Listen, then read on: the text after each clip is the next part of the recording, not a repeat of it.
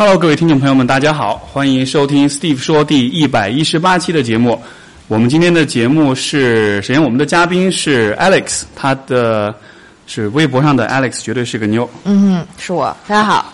然后我们今天在北京的线下，我们现场有大约六十位左右的观众和我们一起分享这个录制的过程，所以大家可以跟在听这个节目的听众们一起打个招呼好吗？我们说你好，一二三。你好。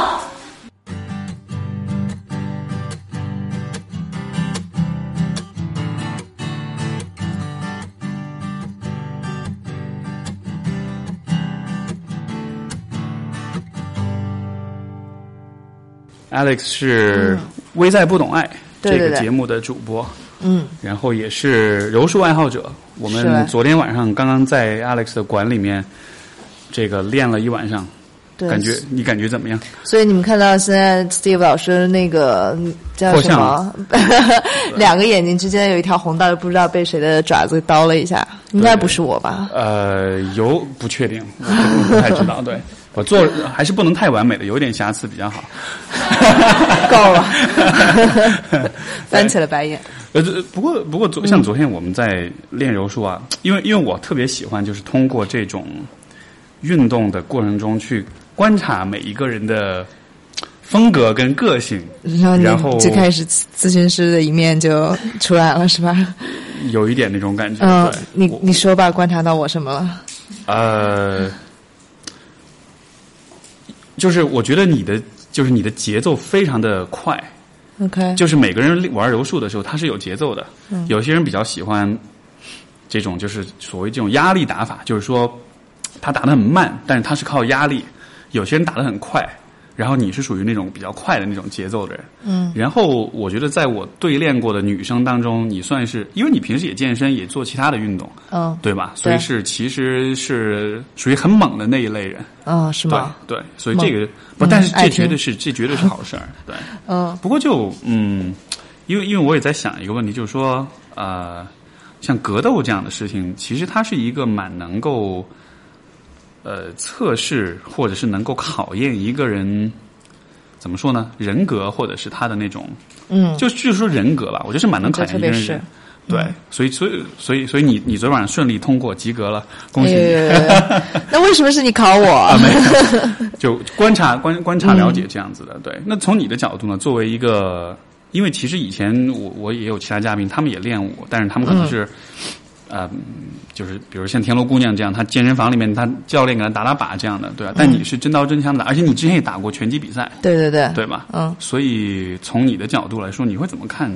这种格斗类的这种运动？嗯，我觉得，嗯，格斗，我不知道大家知不知道柔术是什么啊？柔术就是。看起来有点像柔道，它是从柔道演化，柔道和一个从日本的柔道和巴西的富二代在街头打架，然后把它改变成了一种新的运动方式，叫做柔术。然后它的特点就是可以你不同量级、公斤级打的人，可能体重很悬殊的人，但是这个体重轻的人也能够通过他的技巧降服那个更重的人。所以像我跟 Steve 这样，我们就是其实柔术里面经常会有男生跟女生都在一起一起柔一起打，或者。也有比赛里面有叫无差，就是不按公斤级来比的，所以它还蛮蛮有意思的，而且很，我觉得是很费脑子的一个运动，在里面经常就在学习的过程中，经常就觉得自己，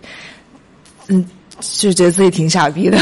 小学那么久还这么差呀？怎么这么怎么这么自己这么垃圾？但是但是很神奇，就是它是一种你越觉得自己是垃圾，然后就越想练，然后练完了之后，本来练了几个月之后，你觉得自己可能没那么垃圾了，但是发现自己还是个垃圾，然后就感觉还要练，还要练那种，就觉得很。有一次我就在朋友圈里面提出这个问题，我说柔术为什么是这样？我觉得他有必要回答一下是如何做到的。然后我就有朋友一起练的，嗯，一起练的小伙伴，他就是说，他他觉得柔术是一个在自己亲手摧毁自尊和重建自尊的一个过程。我就觉得说的还蛮对的。嗯。然后我的那个黑带的教练，他就说，是因为格斗是一个你你装不了逼的一件事情，就是你自己是什么样就是什么样，你没得装，然后你就会发现真实的自己，然后你就很会很想要去认识那个真实的自己。对，这个这个就可能 大家觉得听上去特别特别这个什么高大上啊，但你其实实际，如果你们昨天晚上在那，你看我们俩打，你觉得 就两个人在地上滚来滚去，你会觉得这两人在干嘛？对，不不过我很同意的一点是说，那个它是一个自尊跟自信跟你对自己的认识，嗯，摧毁然后再重建的过程，嗯，然后我会觉得其实这点是非常非常有必要的，因为嗯。我我前段时间在微博上转了一个耐克的广告，不知道大家有没有看到？就是是呃，应该是耐克那俄罗斯的吧，一个广告，就是一个小女孩她在那个 舞台上去唱歌，她一开始唱的歌词大概就是说那种我要做个乖乖女，然后就女孩是什么？女孩是由什么组成的？对说是女孩是由什么玫瑰花和戒指，就是好看的东西。嗯，没错。然后后来就是说有很多这个。呃，运动员形象的女性就出现在这个舞台，就是这个剧场的各个地方的。这个这个小女孩在看到了他们的形象之后，也开始就改变了她的歌词。然后就是，呃，这个就这种这个广告还，我当时看完觉得还蛮，虽然是耐克，虽然我知道它是商业的广告，但是我觉得它很具有启发性的一点，就是在体育在运动当中啊，就像你讲的，就是你是没法装逼的。就如果你。弱，那你就是弱。对，怂就是怂。你怂就是怂，而且但是你唯一能做的就是努力的让自己变得更好。嗯，就这没有一个说。呃，伪装或者是通过某种掩饰，让你自己变成一个其实你不值得变成的人，这样的。对，哎，但是从另外一方面，可能说没呃没办法装逼，是可能要是在这种竞技型的或者对抗型的运动当中。但有时候我又觉得有一点那个 cliche，有点陈词滥调的，就是说，这尤其是这些商家，他为为了塑造一个独立女性形形象的时候，通常就是在那个画面上，哦，你会看见一个女孩开始在那缠手带，然后开始在那砰砰砰打拳击了。那我觉得那种又挺。装的，就是为什么？嗯，他们就觉得有一个有一个女生在这里练瑜伽，就是展现了一个什么中产女性的形象，然后在那里打拳的，就是一个独立女性的形象。我觉得这个很表面化。对，没错。嗯，就不是说打拳的女生就一定是嗯怎么着怎么着的，就其实还是一种 stereotype，对吧？还是一种还是一种一种刻板印象这样的。但是却真实，就是我们说，就是其实我们你也打过比赛，对吧？嗯，其实我刚到这个拳馆来练拳击的时候，在那之前我也是。像你说是田螺姑娘那种，然后你在教练给你喂喂靶子，然后你我以前什么前肢后肢啊摆拳什么这些你就会了。但是在来到这个拳馆之后，大家第一次实战的时候，我就发现我有那个习惯，就是我会冲别人的拳套打，就大家拿着拳套这样抱着，然后你因为打惯了靶子，你就会觉得我出拳，然后我打到他的拳套上面不会伤害到他。对然后我对面那女生就觉得就懵了，她她就觉得她为什么一直在打我拳套，然后然后她就开始打我脸，然后我就。你知道第一次被别人就打脸的时候，就感觉很不爽，那我都要哭了，然后就很疼。对，我们平时会说啪啪打脸，对吧？嗯。就但是那只是一个语言上的打脸，你要是真的被打过脸的话，你会知道那真的不是一个很开心的感觉。真的不开心，嗯，而且什么就鼻子还很酸，本来你就觉得挺委屈的，然后又被人把打的鼻子很酸，然后就真的下一秒就要哭出来了，嗯。然后我想想，然后就是嗯，那你后来怎么又从那一步走到？因为你后面打比赛，我看你是嗯，还是一晚上打好几场，像是那种 tournament 那样的，就是嗯，对，要淘汰嘛。其实我打了打了，对，打两场还是三场？OK，嗯，对，那那次比赛也还是。挺那啥的，就是其实它是个泰拳比赛啊，但是我泰拳完全不行。但是其实原本说好了报名的话，你可以跟你的对手商量好用拳击规则来。嗯，我泰拳不行是因为我有一条腿那个半月板上那个做了手术，然后腿很弱，就是泰拳要什么正蹬啊，要用一条腿单腿的时候，我的那个稳定性就特别不好。然后后来我就想说，那我可能真的打不了泰拳，就先跟另外一个女生去打拳击。打拳击我赢了她之后，我就发现要跟另外另外一个选手，他就一定要打泰拳的规则。然后当时我就真的是觉得，那就是那就干呗。然后他可以他，然后我就从头到尾被他踢。其实你不是泰拳格挡，你要抬起条腿来挡他的那个那个中扫。对。呃，然后我就。一直没用腿，然后就从头刚到尾，然后第二天这里能走路吗？就应该走，应该走不了路了吧？我觉得我像被家暴了一样，就被 被人胖揍了一天 一天，第二天的感觉是，嗯，但是其实别人对我评价就是我打的特别特别刚，是吧？因为我所以我就说嘛，你你是很刚的那种。因为我就是不不想输呀，我就不能认输。这个这个不想输不能认输，你觉得这是这来自什么呢？天生就是这样吗？嗯，有一些程度是这样，我觉得这有好也有不好。就是我可能就是从小到大，可能也是自己的经历顺利，或者说是某些程度上做的还可以，就是有一个比较完美的一个对于自我的感知，就是比较完美主义。然后我会觉得我做什么我都。我已经做得很好了，所以呢，我之后要维持我这个形象，我就不能失败。然后有时候会有这种完美主义倾向的时候，其实很难走出舒适圈。就是我比较去难去挑战那些我觉得可能不太行的事情，因为我我不想失败，因为我太讨厌失败了。就是说，就是说，完美主义的人有可能会会有点固步自封。对，就会就就你会一直都做那些你已经熟悉和很有把握的事情。对对对，嗯。但是当你开始迈出去一点点的时候，你又会。就是梗着那一股完美主义的劲儿，会会比别人更刚一点，有可能。所以像双刃剑啊，如果是因为你想，你如果是比如你练个柔术，你练八柔的话，那真的就是一点面子都不给的。而且实际上，就我理解，其实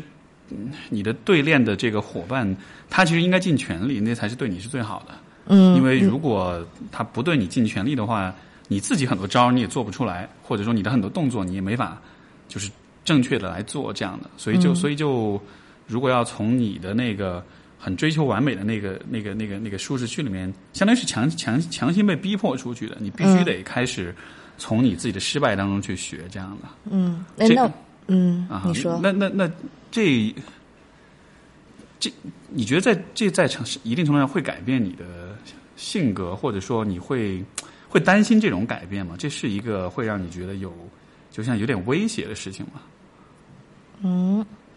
嗯，我觉得不会。我这倒是我更确定了自己，就其实我我嗯，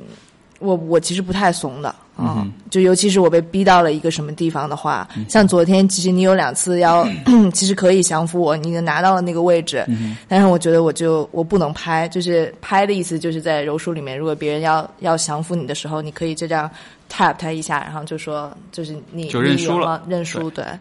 对我就是不拍，然后我就要，我觉得能逃或者能挺过去的话，我怎么也得都试试一下。我觉得有这种是，不过这个还是注意安全，别伤到了。嗯 嗯，是。那哎，你因为你们管理其实有很多女生，对吧？而基本上一比一，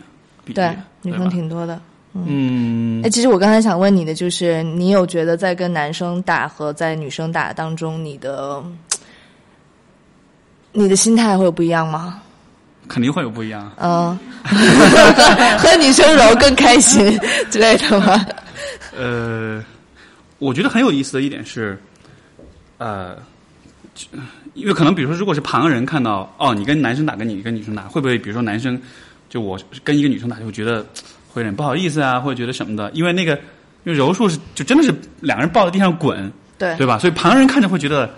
有点、有点、有点、有点、有点、有点羞耻的感觉，尺度有点大。对对对，有些姿势、有些动作这种的，非常夹在两腿之间，这 样 就会有点那种。但是我在跟女生练的时候，其实就感觉很奇怪，就是那个性别，就是性别这个这个维度就消失了。哦，就我其实不会太注意到她是个女生。我只是会注意到他的力量比我小，嗯，因为跟女生打其实最明显就是男生女生总体来说是有一个绝对的力量上的差异的，嗯，对吧？就这个是一个呃很显著的差异，然后我可能会因此就不会用全力去打，因为那样子的话，其实，嗯，因为柔术是一个你靠力量取胜的话，你就永远不会成长。因为柔术是很讲究技术的嘛，所以所以说跟女生打的时候，我可能会，比如说我力量上我不会百分之百的发力。如果是跟男生，因为有因为比如说有些男生他打的时候他会很用力很用力，那样的情况下就我就想说，OK，你是多少几分力，我就跟你 match，我就跟你匹配就好了。所以这是唯一的差距。但是你说在呃，这一定是因为性别吗？我觉得倒不一定，我觉得更多是力量。所以所以我我说到这一点，我也觉得这是一个，就秦博想说的，就是。我不知道你会不会有这样感觉，就是体育这件事情，它在一定程度上，或者我觉得它应该是一个去性别化的东西，你怎么看？嗯。我倒觉得性别跟就是练格斗是挺有意思的一件事儿，就是我们馆里面有一个女孩，她她她比我猛，然后她会抱怨，她就是跟男生打的时候，她觉得这些男生特别没劲，因为会让着她，然后会或者会会不好意思，然后再跟女生打的时候，她觉得女生都太弱了。他就那种，但其实他自己没多强，没有强。但是我觉得他的这个心态，我觉得很有意思。就是我看到他跟每每回跟男生打的时候，他真的超拼的，就是往死里拼的那种。像我的话，我觉得没有必要。有时候我会，其实我觉得这是一种弱者心态。我觉得我已经在参与一个非常强度非常大的，然后竞争性非常强的运动当中，而我是我是一个女性，我在跟一个男性在打，那。我赢不了他，我也没关系，因为我是女的，因为我比他体力不如他什么什么的，或者我其实没有必要那么拼，因为我已经在进行一个很 challenging 的事情了。但是我觉得这个心态不好。对我为什么？我觉得像他那样就觉得，嗯，他是一种并没有把自己当做弱者来看待的一种心态。因为这个，就我很坦诚的说啊，就站在男生角度，嗯，我我。说到这个话题，我会有一点点，呃，尴尬，或者说有一点点，就有点不好意思，就是说，因为因为男女之间是有差异的，是力量上的也好，或者是这种其他的一些方面，就是就是在两个人技术均等的情况之下，对吧？所以说，嗯，就包括比如像你刚才举那个例子。比如说，如果是我的身边的某一个这个这个一起训练的伙伴，他也是这样一个心态的话，站男生角度，我其实不太确定我应该怎么，我应该怎么面对他，你懂我意思吗？就是是不是应该使全力是吗？我也可以使全力，但是就会有一种很奇怪的感觉，觉得我还是不应该，我真的就是使全力。呃，我这个我没有不绅士，也不是礼貌啊。这个我觉得我们可以来分析一下，因为我没有认真想过这个问题。但是这也是你刚才在说的时候，我我不知道，比如说，比如说在场的听众们，就会不会有，就尤其男生会不会有这样类似的感觉？就是说，嗯，是不是应该让着女孩子？是这意思吗？因为因为在因为在就是这个环境，我们这个大环境当中，你看，其实一方面，就我从男男性的角度啊，就一方面，其实我们知道会讲这个呃呃，比如讲性别平等，会有这样的意识，有这样的这种。啊，这种观念，可是另一方面，就是当你在面对一些场景的时候，嗯，就当你在面对一些明显是有有就是有差异，而且这种差异在一定程度上是来自性别，你面对这种场景的时候，你反而就有点不知所措了，你懂我意思吗？就是就是当你在说性别平等的时候，其实你就没有在说面对这种有差异的场景，你可以怎么做。是不是因为你们是拥有 privilege 的、有特权的那个那个群体，然后在这种时候就有点尴尬，就好像有一种白人尴尬，就是他在面临种族问题的时候，他会觉得自己在那个位置，就不知道该怎么拿捏好。我我可能不会立刻把就是这个定义为就是一定是特权，本就是我觉得这个是一个值得讨论的问题，但是我只是觉得说，单纯从嗯，因为因为。因为人在面临不同的场景的时候，我们会有一些自己的一些像是一些脚本一样的东西，对吧？比如说，比如说我们两个要进行一段交谈的话，我们会有一个脚本。这个脚本，这个脚本会包括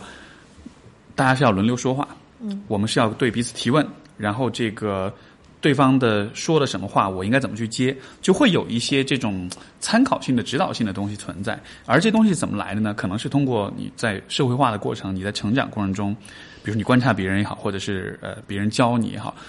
就是是有一个剧本的。这个剧本在刚才我提到那种场景之下，我觉得就就感觉是不完整，甚至是有点缺失的那种感觉。就是我不太知道怎么做，嗯，你懂我意思吗？嗯，所以就有点像是，比如说，嗯，比如说作为一个男生。我在面对一个跟一个女生在做某一件事情的时候，然后这时候可能出现的某些事情是涉及到男女之间差异的，在这样的情况下，我在理性上我我是相信，比如说男女平等，我是相信要尊重女性，我是相信人都是平等的这样的一些观念的，但是这个观念没法转化成具体的行动，因为如果我真的按照这个观念来做事情的话，嗯。就会我我说不清楚这种感觉，就会就会挺矛盾的。就是就是你就感觉是认知失调的，就是你的观念和你实际的行动上面，比如说在练柔术的时候，我知道说就应该呃用全力去打，但是比如说就跟女生打的时候，我我那个心里是会有点奇怪，是会有点觉得好像我又不应该太太狠，或者是太这样子的。嗯对，嗯我不知道吧，在从你的角度，嗯。嗯，哎，我倒想到两件事，一个是就是，比如说，那你说到就是在嗯，你你跟你女朋友谁挣得多？我这个 所以呢，我想问的是，在花钱上面，嗯，我我觉得这这件事就是在情侣之间，在或者夫妻之间，对于钱这件事情上，我是觉得是挺好玩的一个事情。对，你你嗯，然后比如说在我家，我们来分配，就是嗯。我跟我我先生，我们还那个在租房子，对。我们一直租房子，然后我跟他平摊，呃不对，我跟他分摊房租，但是不是平摊的，就是大概按照也也不完全严格按照收入的比例吧，就他比我多交一些，他比我多交个两千块钱，OK，然后有的时候我会因为他不做家务而就是我再少交一千块钱，就当做是，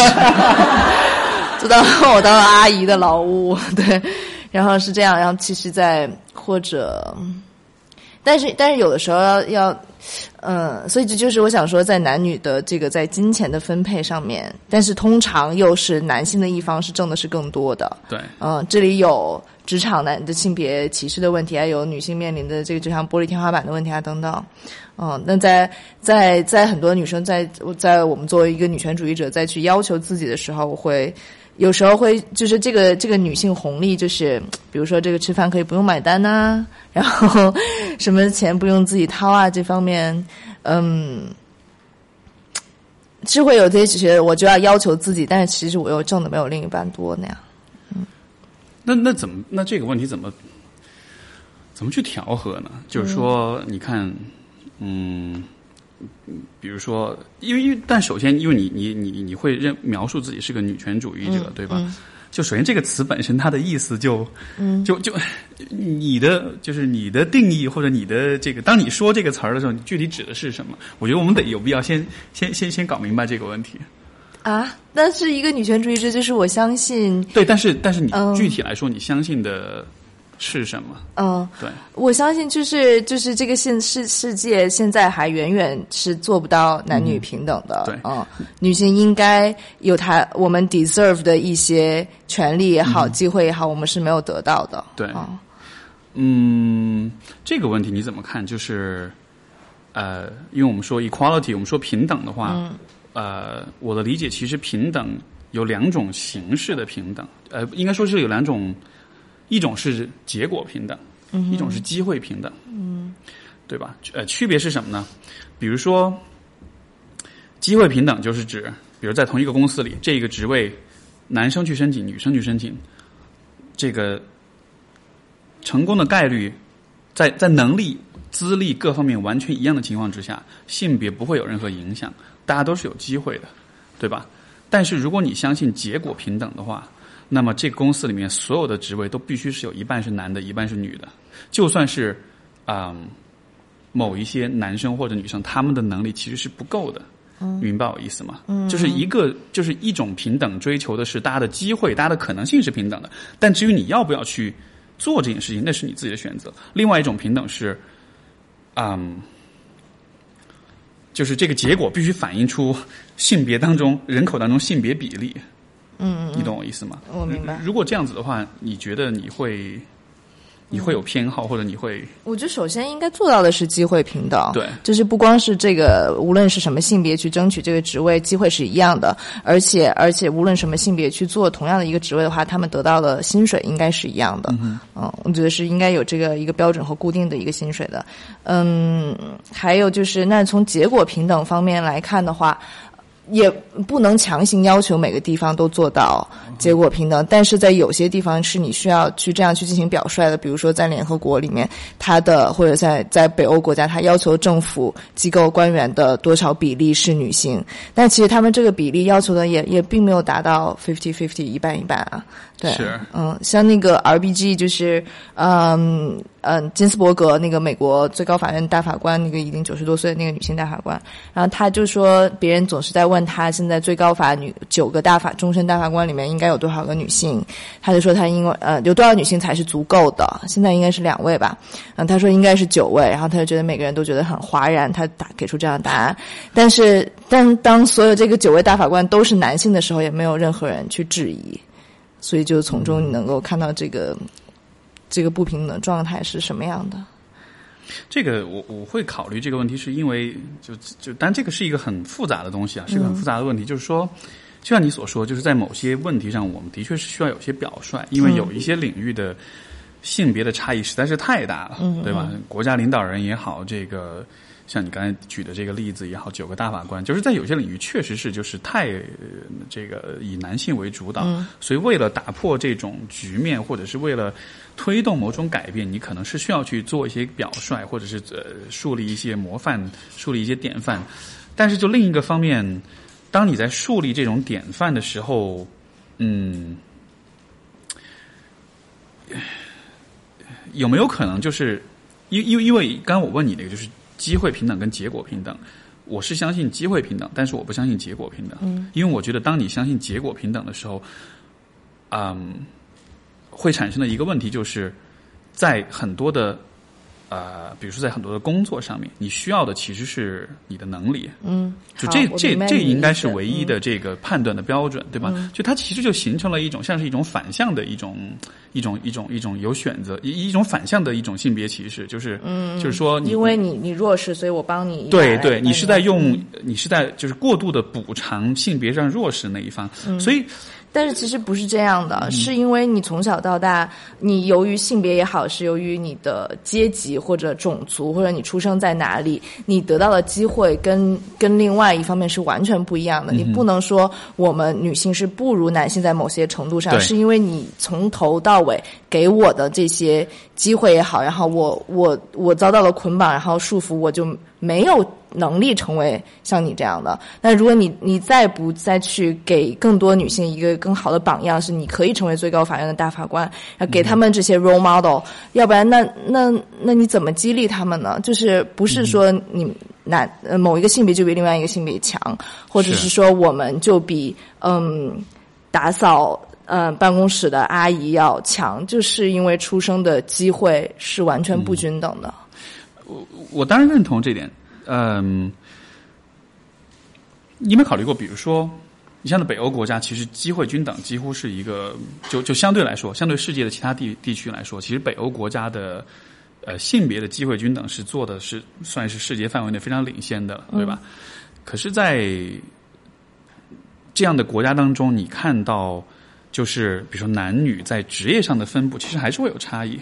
有些工作就是男性会偏多，有些工作就是女性会偏多。嗯，而且如果你看，呃，整个比如像欧美国家，它关于职业的这种人口普查来说，总体来说，因为这个是我之前看的一个研究，就很有意思。因为这个，因为嗯美国一直在讨论这个，就是这个叫什么，就是男女的这个收入的差异，对吧？一个男性挣一块钱，女性只能挣七十五美分，就会有这样一个差异。然后我之前看，之前有有这样的一个呃呃一个研究，就是说，呃不，其实是一本书，我是是是这本书的这个总结，他就说这种性这种差异，就是有多大程度上是因为性别歧视或者性别不平等，有多大程度上其实又是因为男性跟女性在选择工作的时候。其实是会有很多的差异，比如说男性会更倾向于选择工作更长的时间，嗯，也会更倾向于选择户外的更为危险、更高风险的工作，比如说像油井的工人钻油井，对吧？像伐木工人，女性可以做吗？也可以做，但是女性通常不会去选，所以，所以这就是说，嗯，在这样的情况之下，它不一定就是性别歧视。而是因为可能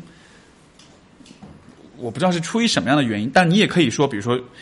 这伐木工人这个这样的一个形象，因为女生从小看的都是男性，所以他就觉得他这不属于他，所以，但是就就就是说，就这个界限或者说是这个这个区分在哪里，有多大程度上是因为嗯系统性的性别歧视，有多大程度上又是因为内因也许内因就是也许男性女性是会有一些偏好，嗯，就我觉得这些我我都有看到，我也都认同。嗯就是从外因来讲说，那其实也有很多案例，就算在中国，然后有有女生去想要成为那个 EMS 的快递员，但是她是不，她是被拒绝的。为什么？那你要去问中国邮政系统，他们就是会拒绝。他说：“你一个女大学生，你干嘛来送快递？就我们这不招不要女的，不招啊，女的。是吗？嗯，也会有很多这个生产线也好，还是你说伐木工人是这种石油工人也，他们就觉得女女人做这个是不行的，所以他们也不要女的，会觉得你的你你很可能是跟我招同样一个男的，你能完成的这个量不一样，但是他也不不看你有多强壮啊什么的，这些他们不 care。那从内因方面，我承认也有，就是我作为一个女权主义者，我也不是总是在抱怨说都是你们这些男的的问题啊，这个父权社会的问题。然后我也会看到，我会内省到我自己的，比如说之前我说的，在格斗当中，我会有一种弱者心态。那在其实职业选择上面，女性也会有，因为对于女生来说，总有一个退路，有一个有一个最后的一个 plan，就是我可以成为一个嗯嗯 home planner 叫什么？就是我我可以回归家庭，家庭主妇这样对，做一个家庭主妇，做做一个妻子和母亲的角色，嗯而也不会被人指责。所以我们是有一个有一个退路的。可能对于男生来说，你是没有退路的，所以你只能只有去选去工作去挣钱。然后其实你的 mindset 你的心态会不一样。嗯，然后还有。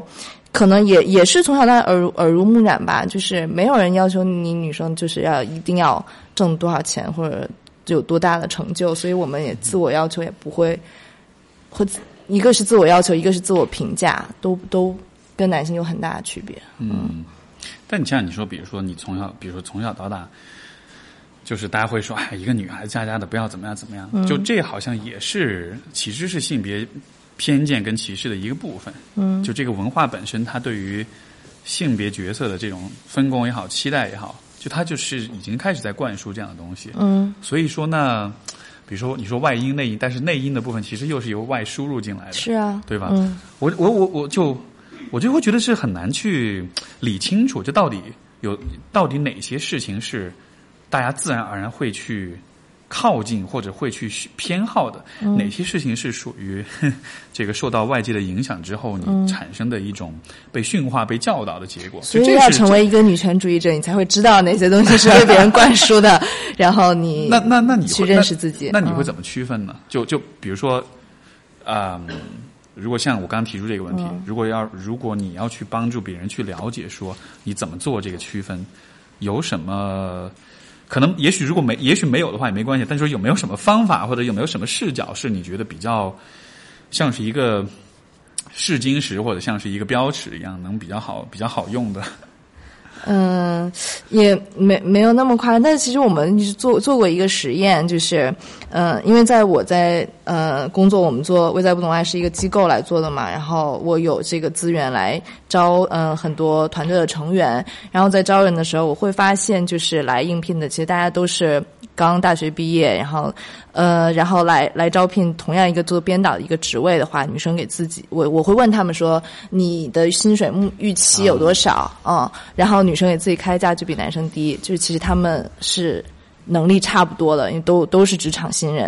然后但是我会发现那个时候，而且我对数字的概念又又比较模糊，我会忘，就是之前新来了一个女编导，她也自己比如说开了开了七千，然后另外来来个男生开了八千，然后我觉得这男生说哦，你开八千，其实我预算也够，那我可能就给你了。然后其实我这样是不公平的，我应该给他们的薪水是一样的。但这里有一个问题，就是女生给自己的标价比较低。嗯，然后我们就去一个大学去问那些大学生，嗯、是那个传媒传媒大学的学播音主持的。然后就去问大家，你们都给我写小纸条，上面你们的第一份工作薪水要开多少？然后最终答案就是女生比男生要低个一两千块钱。嗯，对，然后但是后面会还发生了更神奇的事情，就是，然后我就去跟这些女生说，你看，你发现这个问题吗？你把自己的定价定得太低了。然后他们有的就意识到，但是有的也会辩解自己，就是我没有想说要吃亏啊，但是他们说其实也正常啊，因为因为那个男生要追女朋友，要 真的 seriously，他们就是这么说的，要养女朋友啊，然后要养家糊口啊，这些事情女生都不用想啊，所以他们要更多也是应该的。对，嗯，然后呢，更还有一个神奇的事情，就是那些男生听听到这个答案之后，听到这个结果之后，也觉得很纳闷。他说：“哎，我明明看到我们班女生每个月比男生花的钱要多很多。”而且明明他们想要更多钱，为什么他们不要？他们也会这么问。然后，其实我后来就真的也想做一个实验，就是去看一下女大学生宿舍、男大学生宿舍楼下收快递的状况，会截然不同吧？就是真的，女生都在不停的，就是因为你被告别人告诉你你要重视自己的外表，然后你的容貌非常重要，或者说大家觉得嗯变美啊、打扮自己啊，也是一个嗯。包括我也是，就是呃很有成就感的事情，然后是觉得很让自己很有自信的事情，然后我们就会在这些消费主义的引导之下，然后不停的再去买东西。那买东西之后，我们又觉得其实我又不需要挣那么多啦，然后然后就会变得越来越贫穷，然后贫穷之后，你就从经济上依附于男性，所以呢，你就觉得嗯，这些男生要追我，还要给我买口红，不然的话，我干嘛要跟他在一起？然后这就是一个。越来越糟糕的一个循环，像是一个自我强化的一个，就是彼就是这不同的因素在嗯彼此的强化。哎，其实我觉得刚你讲就很有意思，就是说这个，比如像这个薪水的这个期待，那就当然这个原因很复杂，像你讲有各种各样的一个角度，但是我在想说，呃，尤其是比如联系到就是我们刚才讲就练柔术这件事情，嗯，呃，我觉得在在这种竞技运动当中。我觉得好像其实女性就被给予了一个机会，说你是可以，就是不要客气的。嗯嗯，你懂我意思吗？就是如果你在要薪水的时候，你也许会客气；但是比如说你在像打拳的时候啊，像对练柔术的时候，你是可以不客气的，你是可以就尽你百分之百的力量的。但是就这只是这样一个特殊的一个场景，因为你知道在这个场景里，它的规则是啊。你可以，而且也应该用最好的实力、最好的发挥来对待你的对手，不管他是男还是女，嗯，对吧？但是我能否说，在可能很多其他的氛围里面，也许这样的一种规则或者这样一种氛围，其实是是比较少数，或者说是不太是不存在的。所以在这种氛围不存在的时候，好像也许有有些女性就会自然而然会做这样的假设，就是如果大家不期待我。就是百分之百的发挥，或者百分之百的去索取、去要求的话，那我可能就得自己客气一点，或者是你知道，就是那种哎，女孩子家家嘛，就那种心态就会就会就会就会冒出来了。会会会会是这样子的嘛？就嗯，那我这会这种心态也也特别正常，因为其实你那样更安全、更舒适，然后也不用那么，我觉得可能不光是女性吧，但男性身上应该也会有。嗯嗯。有些时候你会给自己理由说，嗯，我不需要那样，其实我我这样也挺好啊什么的。嗯，所以其实是为让自己就是保护自己，让自己更安全一点。嗯嗯，也就而那毕竟是 take risk 的事情嘛，对，太 risky 了。那那能不能说，就说啊，比如说在要薪水这件事情上，嗯，女性会客气一点，有没有可能是呃，就其中一个因素也是在于女性面临的风险是更大的，就当你。比较要求比较高的时候，当你索取比较多的时候，你受到那种批判，可能就就比如说，如果是男生，大家觉得啊，他很自信，对，会觉得对吧？我有野心，对，有野心这样的。如果是女生，觉得嗯，就好像是那种，就好像女性用那种比较高的要求或者比较高的索取这样一个形象，嗯，好像通常就是有点带偏负面一点，而男而男性就是有点。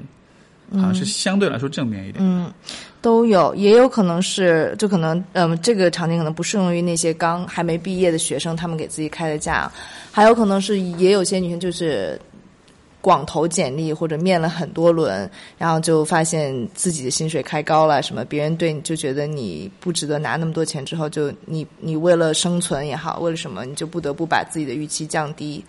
嗯，或者说，其实我们那期节目还去问了一个人事的专家，他也会说，就公司在招人的时候，给你定第一个薪水的时候，他就会预期说，你可能一年之后要涨多少幅度，然后那也有可能你一年之后要怀孕，嗯，生子，然后到时候那个时候我们要 cover 掉的你的产假当中的这个这个公司的要付出的成本，也都会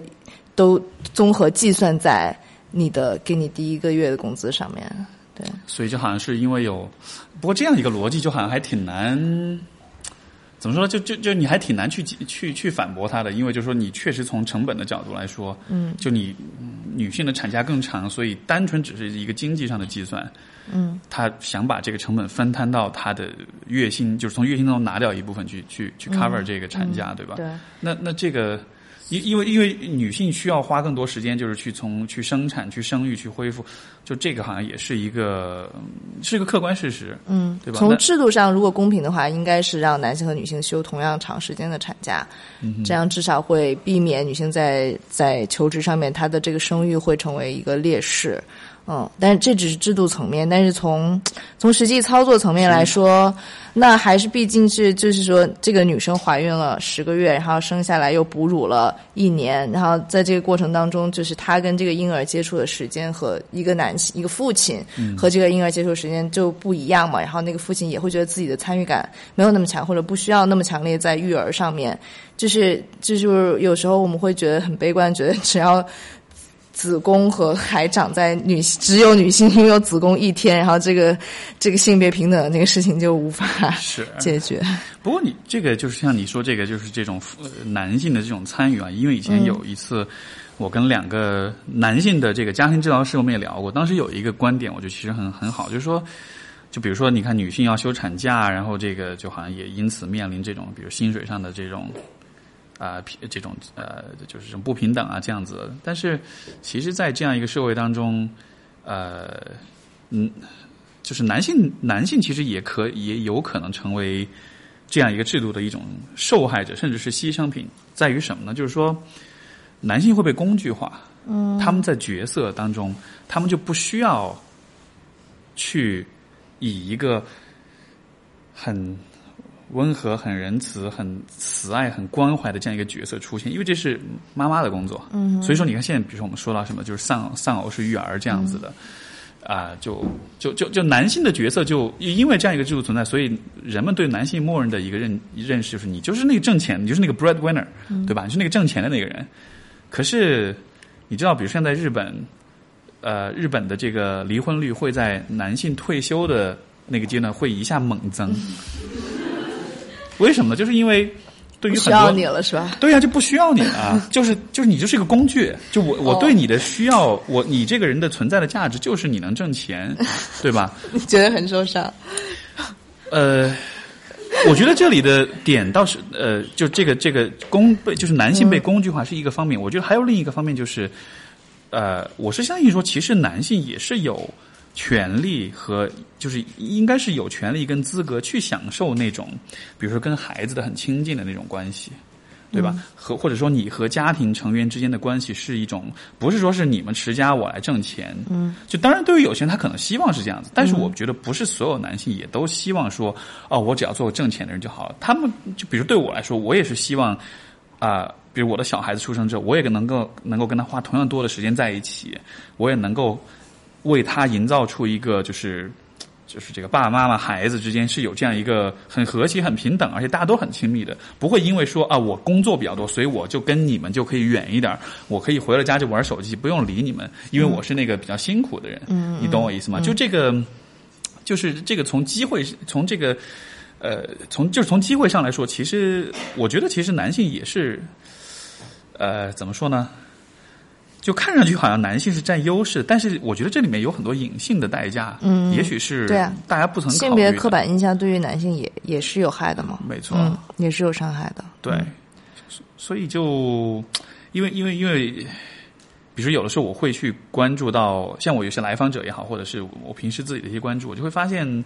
这个时代就是大家也是在讲很多就是女权主义，讲很多为女性去发声，嗯，去支持女性这样子的，然后。同时，其实也是在为男性发声。对，就是就是，其实同时也我也会注意到，就是其实很多男性他们也是同样的，怎么说呢？困惑的和不知所措的，因为他们确实太习惯了那种把自己放在一个所谓的 privilege，所谓的一个更有权利，或者是更这个这个这个 privilege 应该怎么说？特权，就更特权的一个位置。但是你说这真的是一种特权吗？或者说这种特权？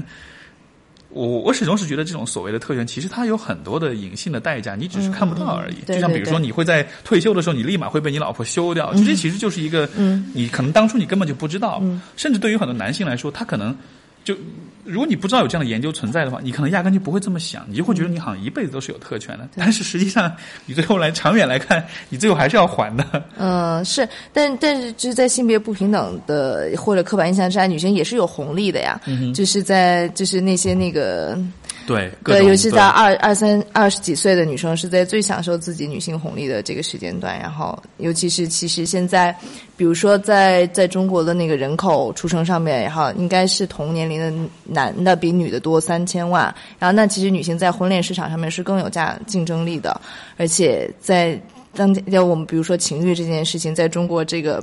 比如说没有 Pornhub，比如说我们的节目会被认为是低俗色情的时候，男性要满足自己的性满足，可能只只有一个唯一正当的途径，就是进入婚姻。嗯然后所以所以女性在被求偶的这个阶段，是真的是从名誉上面，还是从实际的拿拿到的礼物上面，或者是什么买家里买房买车的这些女性是拿到很多红利的，但是这也会是个陷阱。嗯嗯，是。对，中国现在应该是比人口的平均的比例应该是一百一十五还是一百一十四比一百、所以我觉得这是一件很可怕的事情，就是多出来的这么多的男性，而且其实这多出来的这一部分男性，其实又是这都是底层的男性。没错。就是说，你从婚恋、从结婚率的角度来看的话，而且他们可能在结完婚之后，那这些被捧在天上的小公主就没有那么好受了。结婚之后，那你就好好听话，可咱给我当老妈子，给我养那个带孩子，还想要干嘛？当年没给你买，没少给你买包，现在别这么废话，就这种。对，是是是。所以，所以，所以，所以就好像是，我觉得就很有意思现象，就是好像我们在一些事情上感觉自己是得了利，但是另一些事情上你得还。对，就好像大家都是有这么，前前两天有一个那个广告有没有看到？我我在微博上有转，就是那个呃好像是玉兰油吧，那个 Olay 的那个、嗯就那个火车那个广告，你有看吗？就是什么大家都是坐在一个这个这个青春的列车上，然后这个车到了，比如说快要三十了。对，就是先是一开始是，比如说到了毕业站，就毕业这一站，然后你就看很多人就啊，就这个戴上这个毕业的礼服啊、帽子啊，到了职场站，然后就大家开始就换成职场的衣服，到了。好像啊不不对，就是到了有一站就是二十八岁，然后看到所有人齐刷刷的就穿上了婚纱，嗯，然后就然后就下车了，然后但是 就这个这个广告的女主角就是一个，她大概意思就是说，哎我我我凭什么要在这地方下车呢？我难道不能有我自己的理想，或者是之后的风景、whatever？反正最后她就他最后就说好，那我就不我就不坐这火车，我就下车了，我去找我的理想去了。反正就大概就大概这么一个，嗯，我我觉得这个这个这个剧本写的有点稍微是有点俗气，有点这种 就有点 cheesy 的这种感觉哈，嗯，然后就但他传达理念还是我我觉得，但是他就光说这个本剧本本身的话，我觉得他的问题就在于，他同时就有点像是在贬低那些选择离婚的人，哎，选择结婚的人，嗯嗯嗯就是说就是就是一个人，虽然我们说不应该用结婚去框住嗯一个女性，但是有没有可能有些人他就是很想结婚啊？他不是因为说这个，嗯，社会的期待或者或者怎么样，他就是他就是很想，就这件事情对他来说就是。他就是觉得家庭比工作更重要，他就是觉得有孩子比挣钱更就我不排除是有这样的人存在的，对吧？其？其实我也是啊，啊就是我就是 我也结婚了，然后好像有些时候我跟我先生还会觉得我们俩挺奇怪的，就是我们这种这个白白左，然后怎么或者是女权什么，为什么就投入婚姻，投入的这么这这么心甘情愿，或者以及我也很想就是要孩子啊什么的，我也特别想当妈妈哦。那那那这不会这不会有点，这不会有冲突吗？或者说会有点怎么说呢？会有点尴尬吗？就觉得你所宣扬的和嗯就当你所宣扬的东西和你自己的选择之间会有点冲突的时候，会有这种问题。也不是，就是因为我们我进入婚姻也不是为了 要找一个长期饭票我才我才去结婚的，嗯，然后那对于婚姻这件事情，我就是其实是有一些被这些什么。被被塑造出来的婚姻是什么美好的一个什么爱情的终点啊？这种东西我也是吃了这一套，所以我们就觉得，就成为对方的妻子和丈夫是一件是一件挺开心的事情，对，然后那就那就结婚呗，所所以说是从像是从情感的角度，嗯就因为是对，感情到那一步，就想要用一种也许是更亲密的一种方式去定义你们的关系。嗯，但是我倒是看到另外有一个观点，就是那个演那个实习医生格雷里面的那个 Christina Yan，她叫什么 Sandra Oh，然后她她她不之前还拍了那个那个英剧叫什么？Anyway，这个演员他就是他有一个长期伴侣很长时间，然后呢他们选择就是不结婚，然后就是他觉得我没必要就是婚姻作为一。我甚至不认同婚姻是一个 commitment，、那是因为我们我就是相信能和你在一起走很长的时间，我也不需要有一个什么离婚的制度啊什么来来约束着我。然后那我觉得这样倒也挺有道理的。所以是不是说，其实婚姻有一点像是就是婚姻这个概念有它的它的位置然后它的地位有点被特殊化了。嗯就它被就人们赋予它好多的意义。嗯就是说，婚姻本来，因为这让我想起我前呃前几天就是我微信公众号有一个粉丝，他跟我在后台发了一个很长的信息，他就是也是在讲，他是人在丹麦，他就说丹麦人的那个婚姻的那个观念跟我们就是完全不一样。他说，他说他的现在的男朋友就也反正挺大了嘛，他他爸妈一直都没结婚。哦对，但是这个因为法律上允许，制度上是允许的。他说在丹麦的话，就结婚离婚是一个特别正常的事儿，而且大家在一起重组家庭非常普遍，而且在一起之后也会有新的孩子，然后大家就是也会都告诉自己孩子说，就是这个婚姻只是一个，就他就是就有起点有终点，所以离婚不是什么大不了的事情，就好像是这种这种制度的存在，它允许人们自由结合，然后包括他生育上可能也不是一个，你像。在我国的话，对吧？你就是黑户了，或者你就单单亲妈妈了，这样就会有很多的这种阻碍在这儿。但是他描绘那个画面，我当时就在想，哇！我说如果如果，比如如果我们所处的环境也是这样子的话，可能婚姻就不会这么的被特殊化。就比如说那个二十八岁那个列车，你到了这一站，你就必须得决定你要不要结婚。但是问题不是在于二十八岁，是在于婚姻这件事情成了一个被拿来定义你。人生走向成败，或者是你人生价值的这么一个衡量的标准，但是，但是他有这个能力来定义吗？你你明白我意思吗？就像是说，比如说有些人他就选择了结婚，这这会选择结婚的人他就更成功吗？或者他就更被人接受跟认可吗？因为结了婚之后，大家对于就比如说大家对于这个家庭主妇其实也有鄙视啊。也会觉得说，哎，你就家庭主妇，你就你就好吃懒做了，你应该走入职场，你不应该对吧？这么放弃自己的机会什么，就好像是我觉得，不管你做什么选择，好像都会有你你就是人们不管做什么选择，我们好像都能就是在婚姻上，不管做任何选择，我们都能够找到一些 说法来批判说你这样选是不对的。嗯，那到就到底什么是对的呢？就这就形成一个让人特别困惑的一个一个状况。嗯。但是不得不说，还是绝大多数主流还是认为你应该就有有婚姻、有家庭，然后有孩子，这个是对于你之后的几十年的人生是一件正确的选择。嗯，嗯，可能我觉得从从当权者的角度来说，这是好事情吧？肯定啊，让让社会稳定，是个社对是 是个维稳的是 重要因素。对，而且而且可能婚姻也对，可能的确也给人带来一些意义感和一些方向感。嗯、就说我有一个家庭之后，我以此作为我，因为因为你想，比如说，如果你一直不结婚的话，那你能做的事情基本上就是工作、挣钱，然后自己玩、休假。但是可以谈恋爱啊。嗯，OK，就是你谈很多段恋爱啊。对，嗯，那会不会谈很多段恋爱，到后来也成了一种？像那种约会文化里面，就也是一个反复，也是一个，嗯，就是怎么说呢，就是一个，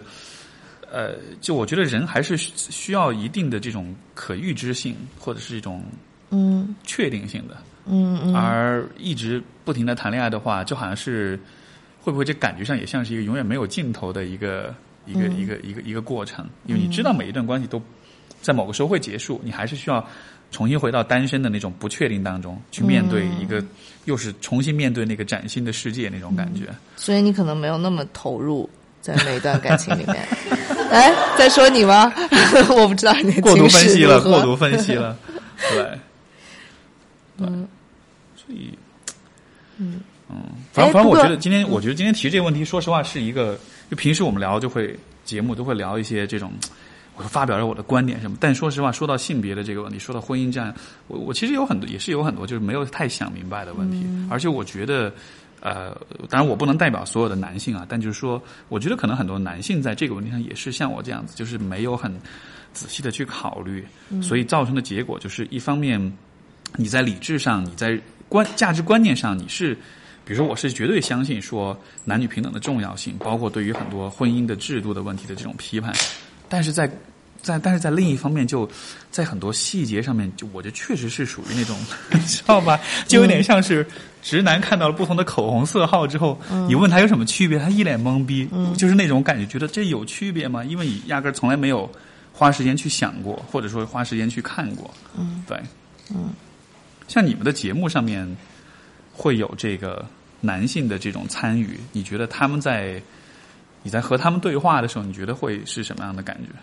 你说口红色号，我们有一次做了一个节目，就是其实我们自己也在反思，就是自己是不是买东西买太多了，消费主义啊等等这方面的。其实我们就找了很多拥有很多支口红的女生，包括我有我数了一下，我有七十七支口红，有一个女生来，她有五百五十一支口红，她都带来了。对，然后呢，我们就说要一个蒙眼的一个盲测，就是把我眼睛蒙起来之后，让别人在我的嘴上涂一个我的一支口红，但我摘了眼罩之后，根本不知道是哪一个。对，然后或者是，然后你就会猜是不是这个，是不是那个，然后其实又有贵的，又有便宜的，就是你你既分不清它是哪个色号，又分不清它是值多少钱，对。而且那五百五十一支口红，那女生特还特神，她有两支就是其实已经很就是很。很少见的那种紫色，那种很怎么说呢？基佬紫，对。然后，然后它有一支还是限量款，还是要让别人从俄罗斯给他买回来限量款。但是另外一支是普通的。然后他会发现，哎，这两支为什么颜色一模一样？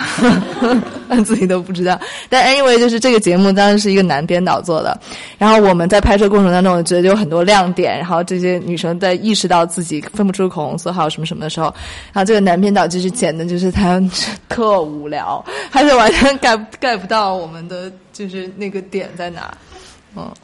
这个 会不会是？不是这个这个，我觉得是有科普一下。我觉得这是有生理基础的，就是男性对于比如说颜色的敏锐度，这个感知，这确实是一个。我觉得只是你未经开发、未经训练。你你是在说，比如说 gay 吗？对啊。OK，嗯，也有可能，所以这有也有可能是后天的训练。嗯，你如果有足够的不，但也有可能是说有些人他就是像我自己，就比如说我对颜色，我确实是很钝感的。嗯，就是说这个我不排除，比如说有些男性会是应该这么说，男性跟女性里面其实应该都有对颜色不敏感的人。嗯，只是说女性里面那些颜色对颜色敏感的人，他们就是呃怎么说呢？嗯，他们有更多的机会去不去去表达出这一个面，会让人们看到这个部分。但是男性当中那些让对颜色敏感的人，可能他们当然他们也会表达，但不一定是从口红的这个事情上来表达。你说敏感性，其实也我觉得敏感程度是一样的，就是从这个盲眼测试你就能测出来，因为我们是被别人灌输了有什么这个什么吃土色，然后那个什么脏橘色，那个什么姨妈色，然后就是别人给了你很多名字，然后然后他给他有很多标签，或者说你在这个场合。用这个见前男友用这个色，然后见同学用这个色，其实根本没有区别的。他只是在告诉你，你需要更买更多的口红，然后适应不同的场合，这是营销手段。所以它像是一种，其实是语言的影响。你有了这些词汇，你能描述它。对对对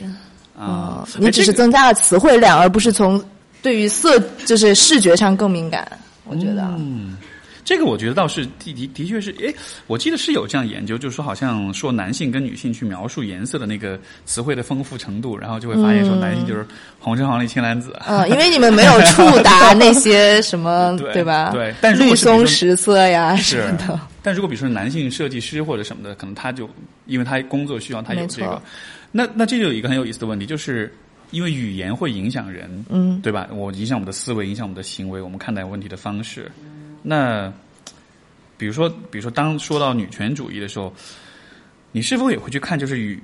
语言话语体系的这种构建的问题？因为这好难哦，这个问题好学术。嗯，你说对，就就说，比如说，谁决定呃男性用什么样的方式描述颜色，女性用什么样的？就或者比如说，为什么男性不用什么姨妈红是吗？什么这样的？就类似这样的语言就。就是这个，这个决定是谁做的呢？是谁要求说？因为这实际上对于男性可能是带来一些不利，对吧？你比如说，你对于颜色就会变得很钝感。嗯，那假设比如说现在我要去做设计的工作，我在之前的生活经历当中我缺乏这方面熏陶，这就成我一个劣势了，对吧？所以这样一个状况也可以推而广之到很多的场景当中，比如说，嗯，男性可能对于呃。比如对科技产品，刚才我来的时候，那个简单心理的那个呃同事也在讲说啊，说我们这儿的那些设备全部都是那个峰哥，就何峰，就也都是女生，他们都不会，都是峰哥在搞这些设备。然后在想说，那比如说说到这种电子设备、电子产品的时候，好像男生的说起来那种语言就会也是特别丰富，但是女生相对来说也就会。嗯，就就就会简单一点，会贫乏一点，就大家都只会说这个东西那个东西，而不是说，对吧？那那这也是你觉得这也是一种不平等吗？大家在语言上的这种词汇的差异？嗯，没，嗯，但其实，在在我们家，就就阿姐夫，就我先生，他就。就是如果来个买个宜家家具，就得靠我装的那种，他 装不起来。然后呢，对于电子啊这些，他也没有兴趣。我也不觉得就是性别会导致你会对对于这些电子设备啊这些工具类的东西有兴趣，好像也不一定。但是女生可能我对这些有兴趣，只是没有被开发出来。就是小时候没有别人给我们一个什么机器人啊或者小汽车给我们玩，我们就光顾着玩娃娃了，会不会？我觉得就还是回到那个，就是一直让我觉得很搞不，就是想要试图搞明白的问题，就是因为因为我我了解从女权主义的角度，其实是不太去讲说男女的差异，对吧？就你其实是尽量在缩小男女差异，但是另一方面，嗯，我会觉得说男女之间又是还是会有差异的，嗯，但是在这个差异在多大程度上是？真的是从生理上、从天生的这种遗传上来决定的，对，有多大程度上又是从由后天的这种社会的构建，对，因为这是很重要的问题，对对，对。吧？如果你说所有的都是社会建构的话，显然这是不合理的，显然这也是在很多维度上其实是呃，就是说是是有是有违事实的，嗯，对吧？但是就这个这个这个度在哪里？这是一个我一直搞不明白的问题，你也搞不明白，那。这个 为什么要搞明白这个度在哪里？嗯，我我个人想要搞明白的点是在于这样子的话，我就能知道在面对哪些差异的时候，这种差异是 OK 的，是可以有的。嗯，哪些差异是它是不 OK 的，它是不能有的。就比如说，就比还是以我那个刚才说那个格斗那个为例。嗯，比如我跟一个女生对练的时候，她是女生，她力量确实比我小。这样的情况之下，我就。比较知道说，OK，我是可以在力量上，我是可以稍微让她一点点的，因为我们在力量上是有绝对差异的。嗯。然后这种情况下，我就知道怎么做了。但如果你说，比如是一个力量跟我一样大的一个女生，就他我们力气是完全均等的，在这样的情况下，我会说，哦，她因为是个女生，我要绅士风度，所以我要让她。那我就知道这是不对的，因为因为我们的力量是一样的，我们在这个层面上没有绝对差异。嗯，你懂我意思吗？就好像是我想搞明白，还是还是觉得想找到一种能够指导自己选择跟行为的一种一种一种一种一种方向这样的。嗯，哎，那我觉得他这件事情其实不一定是跟性性别有关，可能跟性格有关。就是，嗯，我们还做过怎么说呢？就是我觉得你和我都是属于这种跟别人在对打的时候，我们更倾向于先看对方他用多少力或者他是什么水平，然后我们从选择一个跟他们去匹配的，或者说我要要多拼来这件事情来。所以有可能你在面对不同的男性的时候，你也会这样。就是如果反之的话，你会一上来就是干。然后就就是使百分之百力，但是我相信你在对于不同男性对手的时候也不一定会这样。就有一次我们做过一个比较比较嗯比较刺激的事情是，就是陌生人之间互扇耳光，真的？为什么？因为他原本是有一个美国的一个 一个导演，他做的这个实验，他的意思就是说两个人一上来扇耳光能让你们更亲密，然后 然后他剪了一个片子，然后那片子里面他们每个人都在就是。有很用力扇的，也有不好意思扇的，但整个片子看起来之后，就大家都很开心。然后我们就觉得，哎，这个好玩，我们也试试吧。然后我们就去试了，然后发现挺挺吓人的，就是。哦，是吗？挺挺。有人被扇晕啊什么的吗？有那种特别猛的，但是我发现我在跟对方的我我会情愿说，要不你先扇我，你先删我之后，我就心里有数了，啊我就知道我要使多大力气。如果让我先删你，我真的有点拿捏不好。明白？哦就你你你不知道对方的尺度在哪对对对对，我觉得这是我们跟别人相处的时候，我们自己这是性格吗？还是你你你是咨询师，你知道 这玩意儿应该算什么东西？嗯，我觉得这个有点像是说，呃这是不是涉及到一个一个一个信任的问题？就是说，嗯当你们之间呃做了一些这种像扇耳光这样的事情，可能就就像是在试探彼此的那个边界在哪儿了。我能接受的，你对我表达的最大的程度的这种恶意或者攻击性在哪儿了，然后嗯。你就有底了，你就知道说我可以，嗯，因为就像比如说像练柔术，我我在觉得练柔术人之间是会有一种很特别的一种一种一种一种 connection，一种亲、一种亲密感，可以说。那种亲密感就是我们都对彼此特别狠，嗯嗯特别想要搞死对方，因为这些招数是真的是，如果你如果你不松手，你真的是会让让对方晕过去，甚至会把对方窒息掉，对吧？但是与此同时，我们又知道说，我们之间是有规则的。如果我拍了，你会立刻松手。对对所以他虽然很凶狠，但是又很有规则，又是一个很在就是很信任的，所以这样的关系就反而是更亲密。所以我在想，是不是类似道理？你扇耳光的时候，因为你知道这只是一个实验，而且你也知道，就是说这个扇扇耳光这件事情是我们共同确定我们都可以对彼此做的，对所以好像。就像是这个更多的不是扇耳光本身，而是这个关于扇耳光的规则的存在，才让人变得、变得更相互信任。嗯当时其实当时有一个男生，就是他原先也是我们观众，然后他就点名要跟我扇，然后他特别高，然 后然后我也是就是，但是我先他先动的手，然后但是他在很用力的扇我之后，我不知道我是不是变态，然后我就觉得我是被尊重的，就是他们。对，但他没有很轻蔑的，就说因为你是女的，因为你你是什么 Alex whatever，然后我啊就轻轻的跟你玩一下。但是他有认真再来，然后他又激发了我内心的怒火，然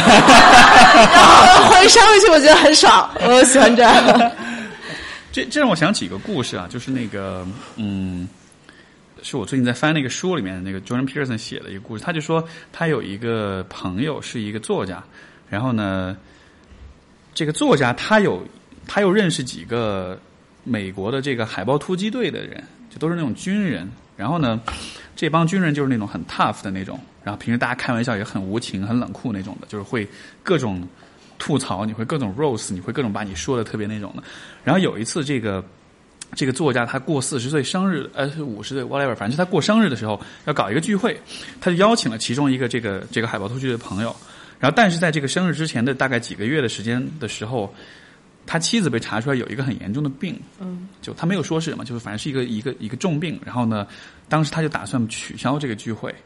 然后他就给他这个海豹突击队这朋友打电话，他就说我们我我妻子查出有一个什么病，我可能取消这个聚会。然后你知道他这朋友说什么？他说：“哦，就你以为就你有问题啊？我我买的去你们的机票，去你们聚会的机票可是不能退款的。”嗯。然后当时很多人听到这个故事，觉得很诧异，觉得啊，这个朋友怎么会怎么会这么说话呢？这太不给面子了，嗯对吧？就，但是，但是其实，嗯，就这个作者和他的这个朋友之间，就如果你知道他们之间的关系的话，你就会知道说，其实这个朋友对他这么说是尊重他。为什么这么说呢？因为就是他就是，如果是我的朋友，我尊重你，我相信你可你和你的妻子可以承受住这个疾病的这个挑战，所以我会说，你们的面临的挑战和我面临不能退机票的挑战是一样的。我其实是把你们的那个痛苦放在我这个问题的同样的层面上的，所以那其实表达的是一种 respect，嗯，是一种尊重，嗯。然后我当时看了这个故事之后，因为 Peterson 就讲，他说他这个故事跟很多人讲，很多人听完之后都觉得不能接受，这是一个玩笑，他们觉得这太过了。但是他就认为，我我其实也就我觉得其实这样子说还就还蛮还蛮触动我的，因为。比如说，当我们在跟别人开玩笑的时候，包括当我们在扇别人耳光或者跟别人对练的时候，你都会有一种有点照顾对方，有点让着对方，因为就看上去你好像是在为对方好，但是你背后带的假设是，我觉得你很弱，所以我得照顾你。对对对对我其实没有真的尊重你，对对吧？所以说，比如说，呃我要这个不能做这个活动了，然后我这个生日聚会要取消了，可能很多朋友会说：“哦，那取消没事儿没事儿，然后你们好好照顾你们。”就虽然你这样说好像是很很照顾的、很体贴的，但好像同时，你你又可以理解为他是在说。这事儿对你们来说太大了，而你们可能承受不了，所以你们是真的需要认真去面对。你你懂我意思吗？就是，但这个是一个角度问题啊。我觉得你也就是 either way，你也可以这么说。但好像当当你说你被扇耳光就被尊重，其实我觉得就好像是这样一个道理在里面。就他他对你的尊重是那种，我知道我可以对你狠，因为我知道你是足够 tough，你是足够坚强的对对。是这意思。对，嗯，但其实，在真正就是拳王的那种格斗赛里面，就是如果像什么，哎，最近不是梅威瑟打了那个日本的那个、日本拳，那他们的战术上，就如果我很在，因为我们在要 fight 过程中，我要让你觉得你我轻蔑你，然后他就是他不报价，他就把手放在下面，就怎么着，你来打我，你打不着我，就对这种就这反而是一种，就反而是一种像是一种挑在挑衅，对。就觉得你你你不够好，所以我压根都不用认真打你这样。的。对对对对对，这个呃，我不知道这个是否也是一种文化差异，就是说，可能像你刚才讲这种尊重，像我讲的一个故事，好像我我的感觉是，好像在比如在国内的这种氛围当中，大家是比较注重礼节、注重礼仪，我们是嗯比较注重给人留面子的。没错没错，但是，嗯我在想这样子做的话，会不会反过来就我们对彼此都过度的照顾了？嗯，我们对彼此都就我们都会假设别人是很弱的，是你如果不尊重他，他就会崩溃的，或者是所以你必须得做到某些事情。因为我举个例子，比如说。呃，父母跟孩子之间的关系，对吧？很多年轻人会嗯在这个孝顺的问题上会尤其的恐惧，他会担心说，如果我不孝顺，就他会担心他不孝顺，不孝顺会怎样呢？你你爸妈会崩溃吗？他们会活不下去吗？就是你懂我意思吗？就当你在服从于父母的时候，其实你是在假设父母真的很需要你的孝顺，如果没有孝顺，他们就会 原地爆炸，就对，没错。但是就这样的假设是很，你如果认真想，这样假设是很荒谬的。嗯，他们不会原地爆炸，他们也不会就，但也不排除有些父母可能，也许对吧？嗯，但就是有没有可能，当我们就非常礼貌、非常谨慎的对待彼此的时候，其实同时也就暗暗中的就看低了彼此，这样的。嗯嗯，对。对，对，其实好像之前我们有一个就是来嗯做一个出柜的嗯，就是已经出过跟父母出柜的同性同性恋者他们的分享，就是嗯，当然这个节目已经被下线了，现在就中国没有同性恋嗯 anyway，然后 然后他就说，就是你永远不要放弃跟你父母沟通，就是你不要认为他们是顽固不化的、无法改变、没有自我能力学习、没有自我学习能力的人，就是你要相信他们是可以的，所以你不要放弃跟他们沟通。是嗯以前那个就是有中国有个机构叫同那个同性恋亲友会嘛，嗯就是他全都是那种已经出柜的年轻人的父母组，他们是做志愿者组成这样一个机构。我曾经就给他们做过一个培训，就是讲非暴力沟通。然后这些父母就来自全国各地，然后当时去做那个培训的时候，我就感觉觉得哇，我就觉得这些父母就好充满活力跟能量那种的。就是说我当时很感慨，很感叹，我就跟他们讲，我说其实你们在做的是很是很难的事情，就因为他们其实是为呃其他的同志以及他们的家人提供这种知识，因为很多父母接受不了，家里可能会发现很发生很大的冲突啊、矛盾啊这样的。那他们自己有过这种出柜经历，他们就也是去给这些人提供支持这样的。但是我看到这些父母的时候，我就会觉得，唉因因为可能有的时候我们会，也许我们会想象说啊，我跟我父母出柜，他们就会遭受很多的屈辱啊，会被周围的人瞧不起啊、笑话什么。但我看到这些父母，我觉得他们过得很开心，他们甚至在这个这个亲友会的这个大家庭当中，反而找到了一个新的自我在里面，嗯，反而是更加的。比一般的跳广场舞的大妈要更嘚瑟一些，你知道吗？我当时看到我就觉得很感动，就是说，其实你一个你想象好像很糟糕，或者好像很，呃，也许是带着被污名化的一种身份，但是你在这种身份里面，你也可以找到一种新的可能性，嗯，一种一种可以让你生活更好的可能性，就完全是可能的。但是就，一如果一开始你就假设哦，同性恋的父母就一定会很不开心。如果你带着这样假设去看，那可能他们真的就一辈子困在这个很不开心的状态里面。嗯所以说到那个“危在不懂爱”，然后这个节目，呃，是是有你说是有三年了，对对对，接下去会。接下去会是什么样一个发展？嗯，就是是一个挺遗憾的事情吧。其实微在这个品牌是单向空间，就是可能带着徐志远创立的。然后我们其实一开始是想要做一个媒体嘛，然后先从图文做起，然后开始尝试了两个视频项目，然后不懂爱是第第二个视频项目。然后但是在其实微在也开始三四年之后，就其实慢慢的在。嗯，收紧关停，然后大样空间就想更致力于做书店呀、做文化这方面的，啊。所以呢，也也确实是大环境不好，或者做内容真的很难，是吧？石老师也知道，做内容很难，然后监管很严格，然后经济又不太好的时候，那从公司的角度就是决定把不懂爱给关掉了。啊，然后对好遗憾啊。是啊，是啊，但是其实我真真的是觉得，其实嗯是很严，但是之这之前的三年，我真的是非常幸运的，在做一件，就是我甚至是从做这个东西当中去发现我自己喜欢什么，或者想要什么，想想坚持我的理想和使使命感在哪里，你发现是什么？是女权。哦嗯，，OK 制作女性相关的东西，对。然后，而且你又喜可以很自由的做自己喜欢的这些有意思，什么扇成天找人扇耳光啊什么的，还有人给你发工资，而且还有团队，是很开心啦。嗯，所以在那之后，在这之后，我就我会自己做了，现在还在筹划，然后自己创业，还做这样的内容，但是其实心里有点怂，对，不知道能不能做好。这这所所以就是说，因为你们的节目，我觉得，包括所有类似这样节目，我觉得特别打动我，就是那种社会实验，嗯。就是那种，呃，我曾经看过一个，就不是你们节目，但是是一个，可能很多人都看过，就是就是我忘了是一个什么节目，反正他他就是让路人打电话给自己爸妈说我爱你，嗯嗯。然后就嗯，就可以想象大家的表情啊这个人。打了之后，全部都哭哭成狗，然后很多网友看完也表示哭成狗。就就这种，我觉得就这种很真实的，让你去实际的去做一些事情的这种，嗯这种是最有冲击力的。因为是就是，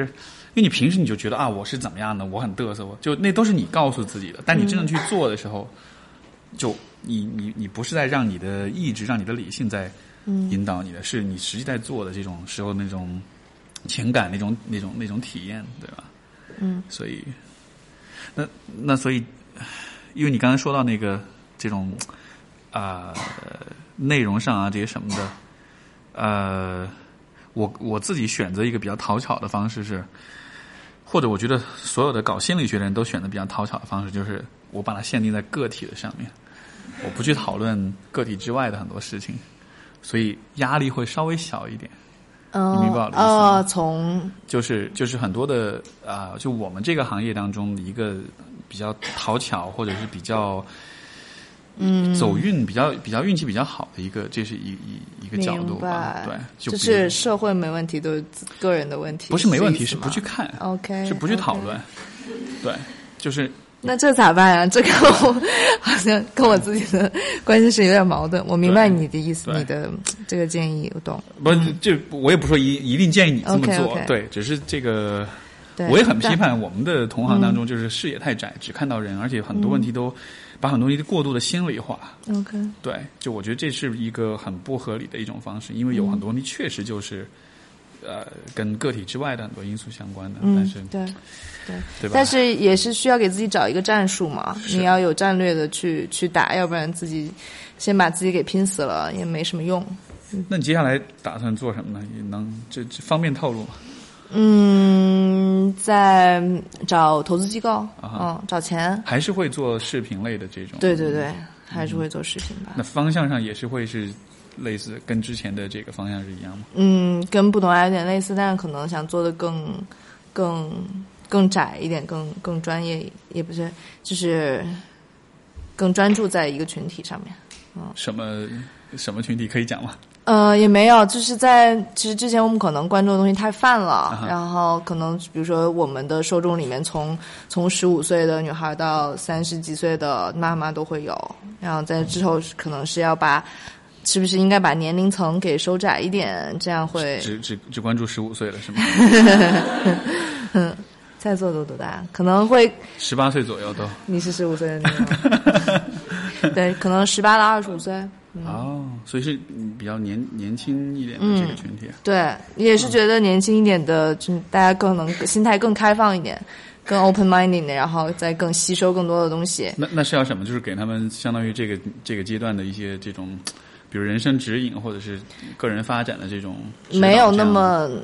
不是，也还是会从各种去实验的东西去探索。其实主要就是让大家先，呃，有唤醒一种意识，然后发现，嗯发现，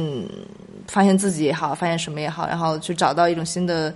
一种一种对待它的呃方式。嗯嗯，也许就像是就是十五到呃十八二十五，就是我们说 young adult 对吧？就是年轻的成年成年人对。嗯这个阶段嗯挺有你你你的这个阶段是什么？是什么样这个阶段你会怎么描述你自己的十八到二十五这个阶段？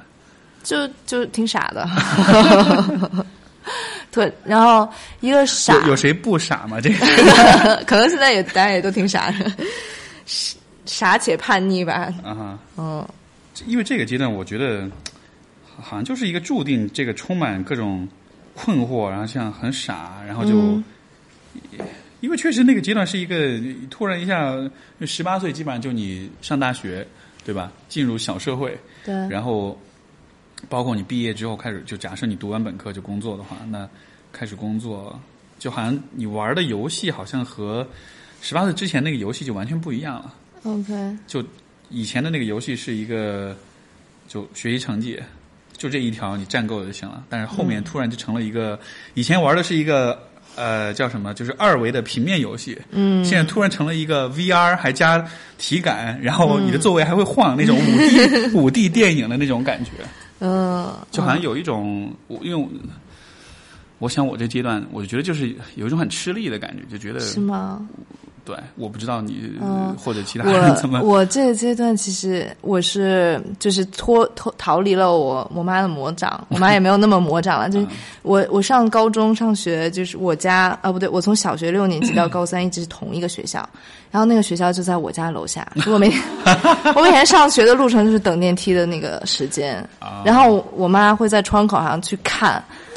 放学了没有，同学们？然后那个时候我早恋，就是因为学校离我我家太近了，然后早恋。哦男生想找找找你散个步都走两步就到了。对，不只是那样，而且就是在放学之后，就是青春期叛逆，不想回家，然后在学校待着，然后跟那个呃男生在在在教室里面把灯一关，在那里就卿卿我我那个抱着，然后然后有一次就是你知道那个教室的前后门上面不都有一块玻璃嘛？就别的老师走进来能看能看一眼的时候。我就跟那个男生在就是墙根儿底下，然后我就看到了我妈的头，然后就大气也不敢出。啊嗯，然后上大学的时候我去上海了，去上海上大学，然后就特别爽，就什么我可以晚上不回宿舍，我妈也不知道，哈哈。然后然后交很多男朋友，然后其实那段时间是我特别，就是。就是也是我后来在在觉得我作为一个女性身份，就那段时间我特别物化自己，嗯，真的，我就觉得怎么叫物化自己？能解释一下吗？就是我觉得性感特别重要，我就是想要，就是就是希望男人都想要我的那种，嗯。然后可能，嗯，其实从小时候就，其其实我觉得看到那种很性感的女生，或者说就我好像更偏向于看欧美文化的那些报道，就是我觉得他们他们确实很吸引我。那，可能维无论是什么维密天使还是什么，我记得很小的时候上小学就看有一个。呃，电视里面放那个 Michael Jackson 的演唱会，然后在他旁边的伴舞，然后就超性感，能够和和 MJ 贴得很近，然后我当时就觉得我想要成为那个伴舞。我但，其实我觉得一个是性别给你的榜样，就是如果那个 Michael Jackson 不是 Michael Jackson 是谁的话，我可能会想成为巨星。但是当时我就觉得哦。这样一个很性感的一个女的很棒，然后我就想成为她。然后呃那个时候我有什么减肥成功啊什么的，然后自己对自己的身材啊对美了有了有了认识，然后我爸会觉得我穿的像个妓女，就是从穿着打扮上面，还是从去夜店，然后去交男朋友什么的，就是就是好像很大的价值都在于自己的外表上和就是男性对我的认同上面。但是那个时候你会，当你这么选择的时候，你会比如说像今天这样，就好像因为今天你去分析，你就会觉得这是一个有意识的选择，但在那个时候你也是同样的这样子的，像是一个很有意识的选择。肯定没有意识啊。对，那那那个时候是什么让你就是做这样的选择呢？你觉得？就是各种机缘巧合吧。我看到的那些很很闪很闪光的女性形象，她们都是很 sexual 的，很 sexual 的样子，然后我就会很羡慕她们，想要成为她们。所以就好像是有，只是一种感觉，就觉得我很喜欢那个样子，嗯这样子的。对，啊，那你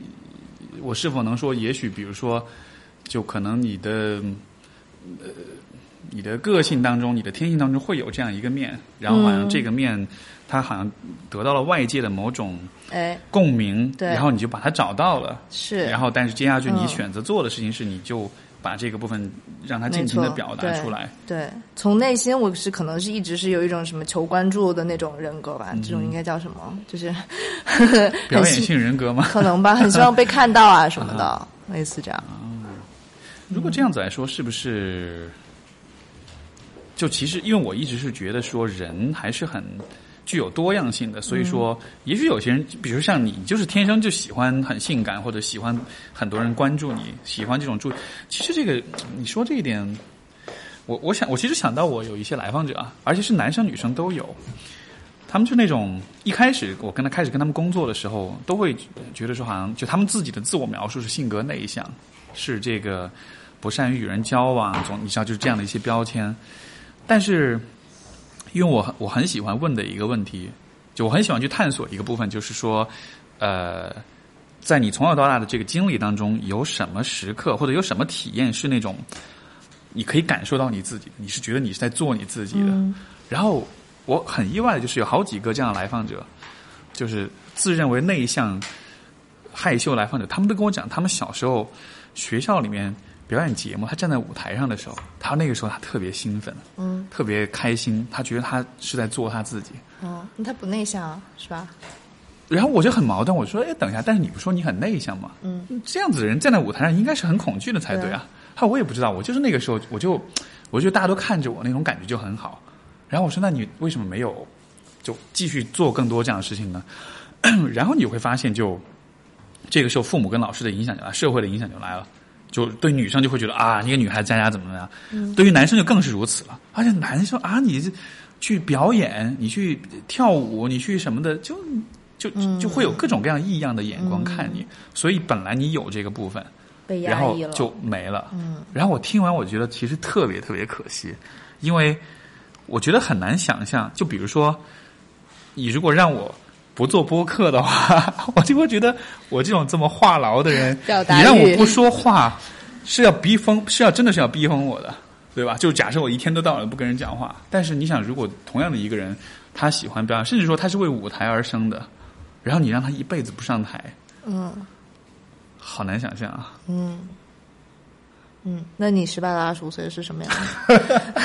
没有，我跟你讲啊，就很蠢啊，就很，嗯，我跟你相反，就是我不是那种呃表演性的那种人，对，呃，更多的还是那种喜欢观察吧，就是喜欢在躲在角落里看别人的那种人，所以可能因此做了心理咨询师，嗯。就这是比较符合个性的那种选择，对，因为我会明显有那种。我在别人面前去表现的、去表达的时候，会有一种比较僵硬的感觉。那你是怎么像现在这样娴熟的，能够在别人面前表达的呢？这个只是你已经说了，这是娴熟啊，嗯是娴熟啊，嗯对，就是说也有好玩的部分，但是会很累，嗯对。像呃，前两天我看那个简历里发的微博，他不是说嘛，他说他他们做那个移动的心事，嗯他就去了全国好几个城市，跟很多人聊聊聊聊，他聊到最后，他回到北京之后就是很消耗，很累，睡了两嗯天，我我很能体会那种感觉，因为就你是在尽力的、用力的在往外去输出，但是你消耗很多。对，但是如果是你的话，也许是那是充电的过程，就越越表演会越嗨那样。嗯，有可能，有可能。嗯，对。所以，所所以，我觉得那个阶段我自己的，嗯，当然这不一定是阶段性的问题，有可能整体来说，我就会一直都是一个内心充满困惑、充满疑问，然后觉得自己很多事儿都想不明白这么一个状态。所以，十八、二十五岁的那个阶段，我就有一个让我印象最深刻的事情，就是因为那会儿我们学校有那个学生会有 BBS，然后就是有论坛，然后大家就会聊天什么的，然后你知道灌水啊，然后我就会，然后我就开始在上面会跟人起冲突，然后起了冲突之后，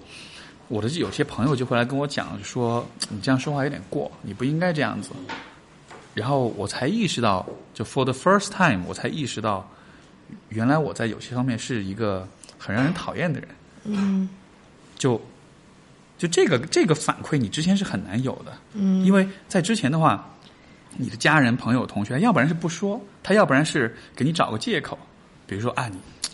呃比较内向，或者说你不善跟人打打交道，但是你没有办法意识到，就是外人是有可能真的讨厌你的，或者他们会真的告诉你，你某一个方面是让人不太喜欢的。这个是那个阶段我比较令我印象深刻的一个发现吧，就是哦，我身上是有一些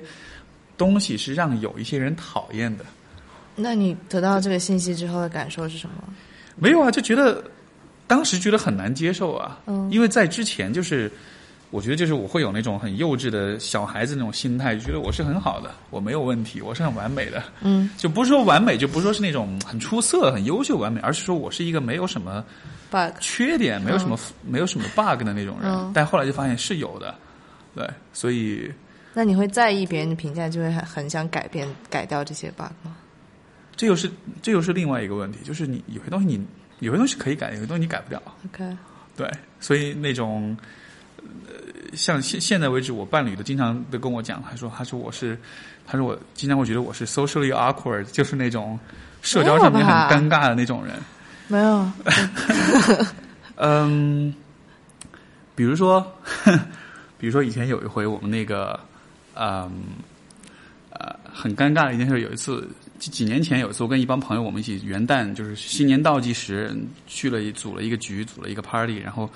当时大家就端拿着酒杯，我们每个人就在说啊，这一年我过了，我有什么样的感受啊，我们什么样的这种，然后当时。我当时喝的有点醉哈，然后就可能也有点傻那种的。有一个女生就说什么，她说啊，我这一年交了很多朋友，尤其我交了很多来自台湾的朋友。然后我当时我不知道为什么，我就说了一句，我说对啊，但我们不是台湾人。还是挺冷的。然后当时整个场面就。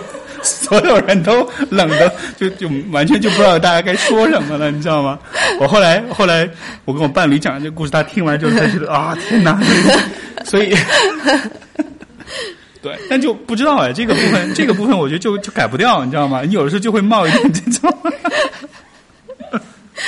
很嘴贱的话，是吧？让不让人把话说完？没错，对。但是这个东西改不掉啊，就就你你可你可以有意识的控制它，但是你没法。知道吧？就你没法这个，嗯，啊，不知道吧？对，可能就可能就这样了吧。不能人不能太完美。你真的不是狮子座吗？你真的不是我们狮子座吗？这么自恋？嗯，对，嗯，对。但我最近听到有一个说法，就是就是你害怕别人评价的部分，是你自己最不能接受自己的部分。所以，其实，在对于你这 socially awkward 和会说、会冒一些奇怪的话上面，你自己并不讨厌他，就是你觉得你这是完全可以接纳的自己一部分。这个，嗯，我会有个理论啊，就是说，当你能够嘲笑自己的时候，嗯，这件事儿就不可怕了。对对对。或者说，嘲嘲笑就像是一种防御机制。嗯。这个事儿本身其实是你是很讨厌他的。但是当你可以嘲笑的时候，你就把对他的那种对这件事情的那种强烈的情感转化成了笑，嗯，但其实还是很强烈的情感，嗯，但只是这种情感在大笑的过程中，就好像就就变成了一种可以有的东西，嗯，所以说像比如说你，我不知道你有没有看像那种就是那种像吐槽大会啊，或者是呃，嗯。或者是老美不是有那个就是那个 Jeff Ross 他们那种人就做那种 ro 那种就是就是 roast 对吧？嗯，明白。吐槽那种各种明星啊什么的，也而老是而老外吐槽真的是比就吐槽大会上面吐槽真的不叫吐槽，我觉得他们太 nice 了，就他只是讲一些很友善的段子。嗯，那个那个你看那个老外那种吐槽，之前我看过几期，有吐槽 Justin Bieber 的，对哎，那个时候刚好那个阶段是他做了很多很傻逼的事儿，，P.S. 自己的就是那那个 Calvin Klein 对对对，P.S. 自己的腹肌啦，包括他就开着是把就是这个 box P 大，对，包括那个他当时还什么开就就是醉叫什么呃醉醉驾呀，嗯做了很多很蠢的事儿。还有 Donald Trump 也上过了、d o n a l d Trump 在都做总总统之前也上过一次那个那种就是那种那那那节目叫什么来着？嗯，我觉得就知道就是中国吐槽大会就的他原原他们的原版、嗯对，然后好多明星上哇，那个真的是特别特别狠。但是但是我在想有没有可能就那也是他们对彼此的一种。不，就是他们表达对彼此尊重的一种方式。真的就是我 我们俩我们俩关系 对，就是我们俩关系好的，我可以我可以把你说的无地自容，但是我知道你你的脸皮够厚，我知道你的人格力量足够坚强，你是可以受承受住这一切的。对对，有可能。啊，就有点像是比如说男生之间会，你看两个人男，就我们会有种说法，是男人之间关系越好，骂脏话骂的越多，好哥们儿之间都是哎傻逼，都是这样的。对，对，所以所以，呃，对，所以就是那种像比如说 social awkward 这件事情，一开始我就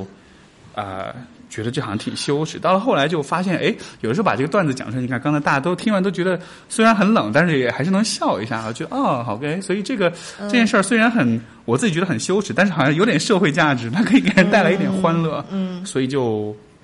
所以也许就是好事儿吧。对。对我倒是通过做节目也有这种体会，就是你你没有安全感的地方，你就干脆就把它暴露出来给别人看，然后其实别人给你的反馈都跟都跟你说没怎么样，然后你自己也从此之后有了这个信心，觉得哦根本没怎样。你你有什么？你暴露过什么？呃，一开始是素颜 啊哈哦啊，会吗？这个会有那么大的影响吗？嗯啊，看过那期节目吧，在场的对，女观众们都说有，频频点头，直男又不懂啊。不懂。对，在之前就是我可能每天都要化成这样，然后啊我觉得可能唯一我能接受不化妆的就是可能出出门遛狗可以不化妆，但是反正遛完了马上上楼了。对，然后在那回就是素颜之后，别人真的就因为每个人都其实更关心自己，他也根本不 care 你什么样子。嗯，然后还还有很多好评。而且，然后那个时候别人会对你特宽容，就是你本来很很那个很没底气的说，哎，那个我今天没化妆，你看你看我怎么样，哎呀素颜呀，你看我这个这样，什么别人都会不会不会批评你的。这个还蛮，这个还蛮超过超出我的那个经验的领域的，就是素颜会有这么。不过，如果我反过来想，也许我化了浓妆艳抹出出去，可能那种感觉就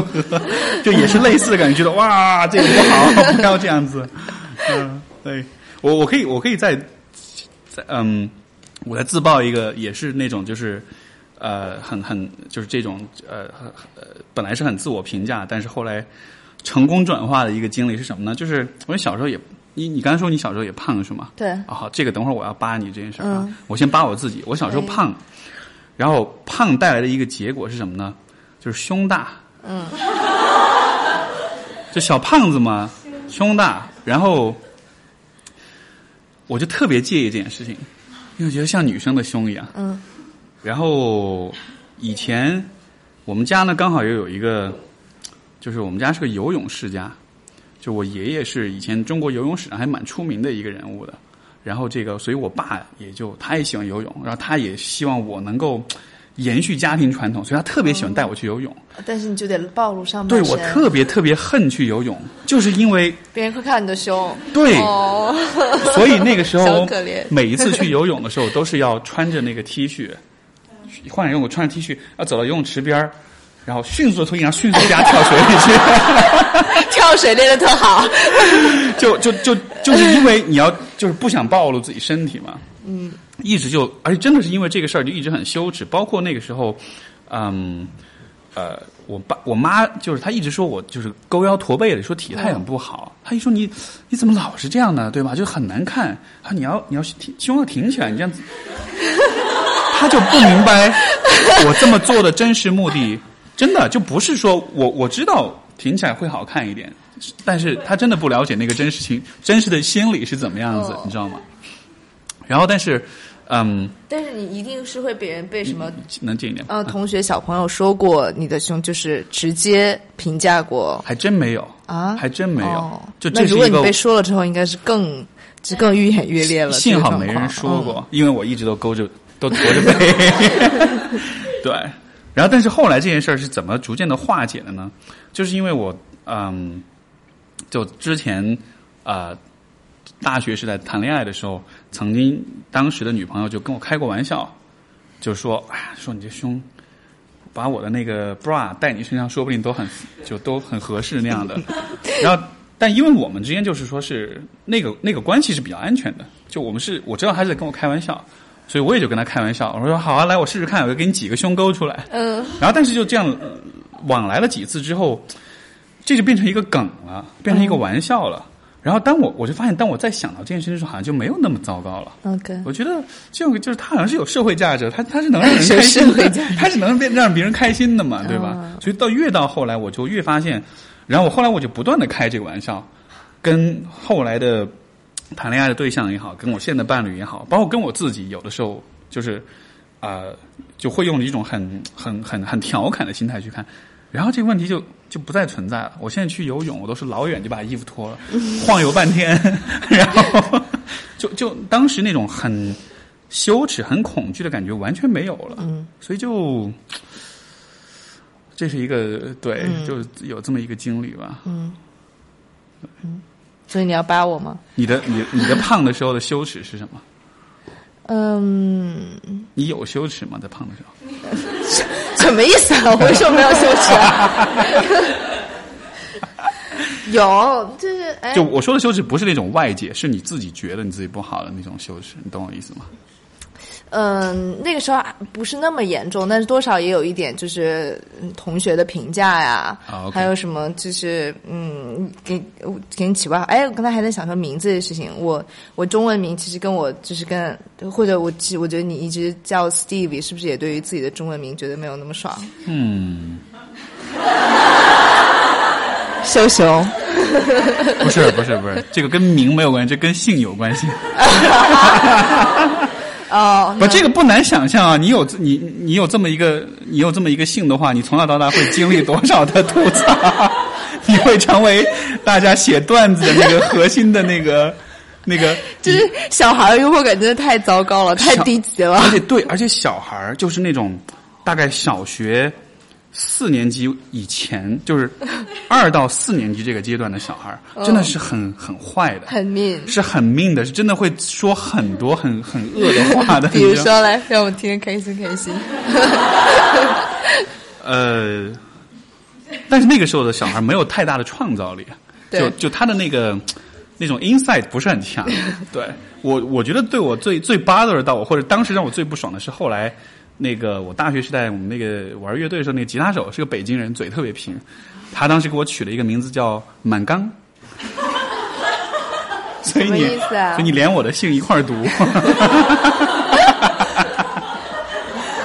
然 然后，然后还有一个玩法就是，你把后面那个容器可以换成其他的很多很多的不同的容器，对，然后就是什么缸啊、碗呀、嘴啊，所以就就没就没，总之这个就被玩坏了这个梗。对，所以所以这是一个，所以你的名字有有我这么惨吗？不要跟我比名字的这个梗没。有，我姓常，就是嗯我叫常梦然，这边太琼瑶了，我就不爱用这名字。对，然后但是我我那个我的外号叫肥肠，是跟你给你给你妈打的，哎，不错哎，这个 没错，没错。你的容器跟别人十万长，你 好双关啊！哇哦，OK OK，可以的，可以的。哎，你你知道吗？我最爱吃的是肥肠是肥肠粉。嗯，我也爱吃肥肠啊。对，我现在还就虽然我被人叫肥肠，但是我之后还就是挺喜欢吃肥肠啊。嗯。然后那个时候，哎，反正就是就是还有什么穿那种当年流行的，大家穿那个 Nike 的运动鞋，都是那种很轻薄的，像什么裸足那种的，就是这都是这是当年你你你是得有多年轻啊？这这是这两年才有的产品好像那就是又又巡回了啊。反正就是那种很化纤的布料，然后然后在在在这个鞋头的一圈是塑塑料的，然后但就会导致它很容易开。就是裂出一个缝来，就然后然后我同学就会说：“ 你看你胖的，把鞋都就穿 穿炸掉了，把鞋挤坏啊什么的这些笑话吧。” OK，嗯，哎，我觉得人长大真的好难啊，就要要经受好多这样的。在在中国还好，不是美国那些那些高中生电影里面，这都是成天啊被 diss 到不行了。不，但是我觉得是，我觉得是怎么说呢？就是你看，像比如说我俩可以拿这个开玩笑，但是我。我觉得同时，这个还是会带来很真实的，对于有些人来说，可能是带来很真实的伤害的。会有些人会在这种被语言上霸凌、被欺凌这样，然后他可能结果是很糟糕的。嗯，真的是有。是，但是就也许当你能够找到一种角度去开自己玩笑的时候，可能这事儿就就像是把人生的悲剧变成悲喜剧。这样的话，好像就相对来说，这个就嗯。这就像是，比如说你看了一部电影，然后这个电影前面所有的情节都非常的痛苦、非常的惨、非常的悲剧，但最后结果很开心，然后你就会觉得哦，前面所有那一切都是有意义的，嗯，它都是为了今天的这个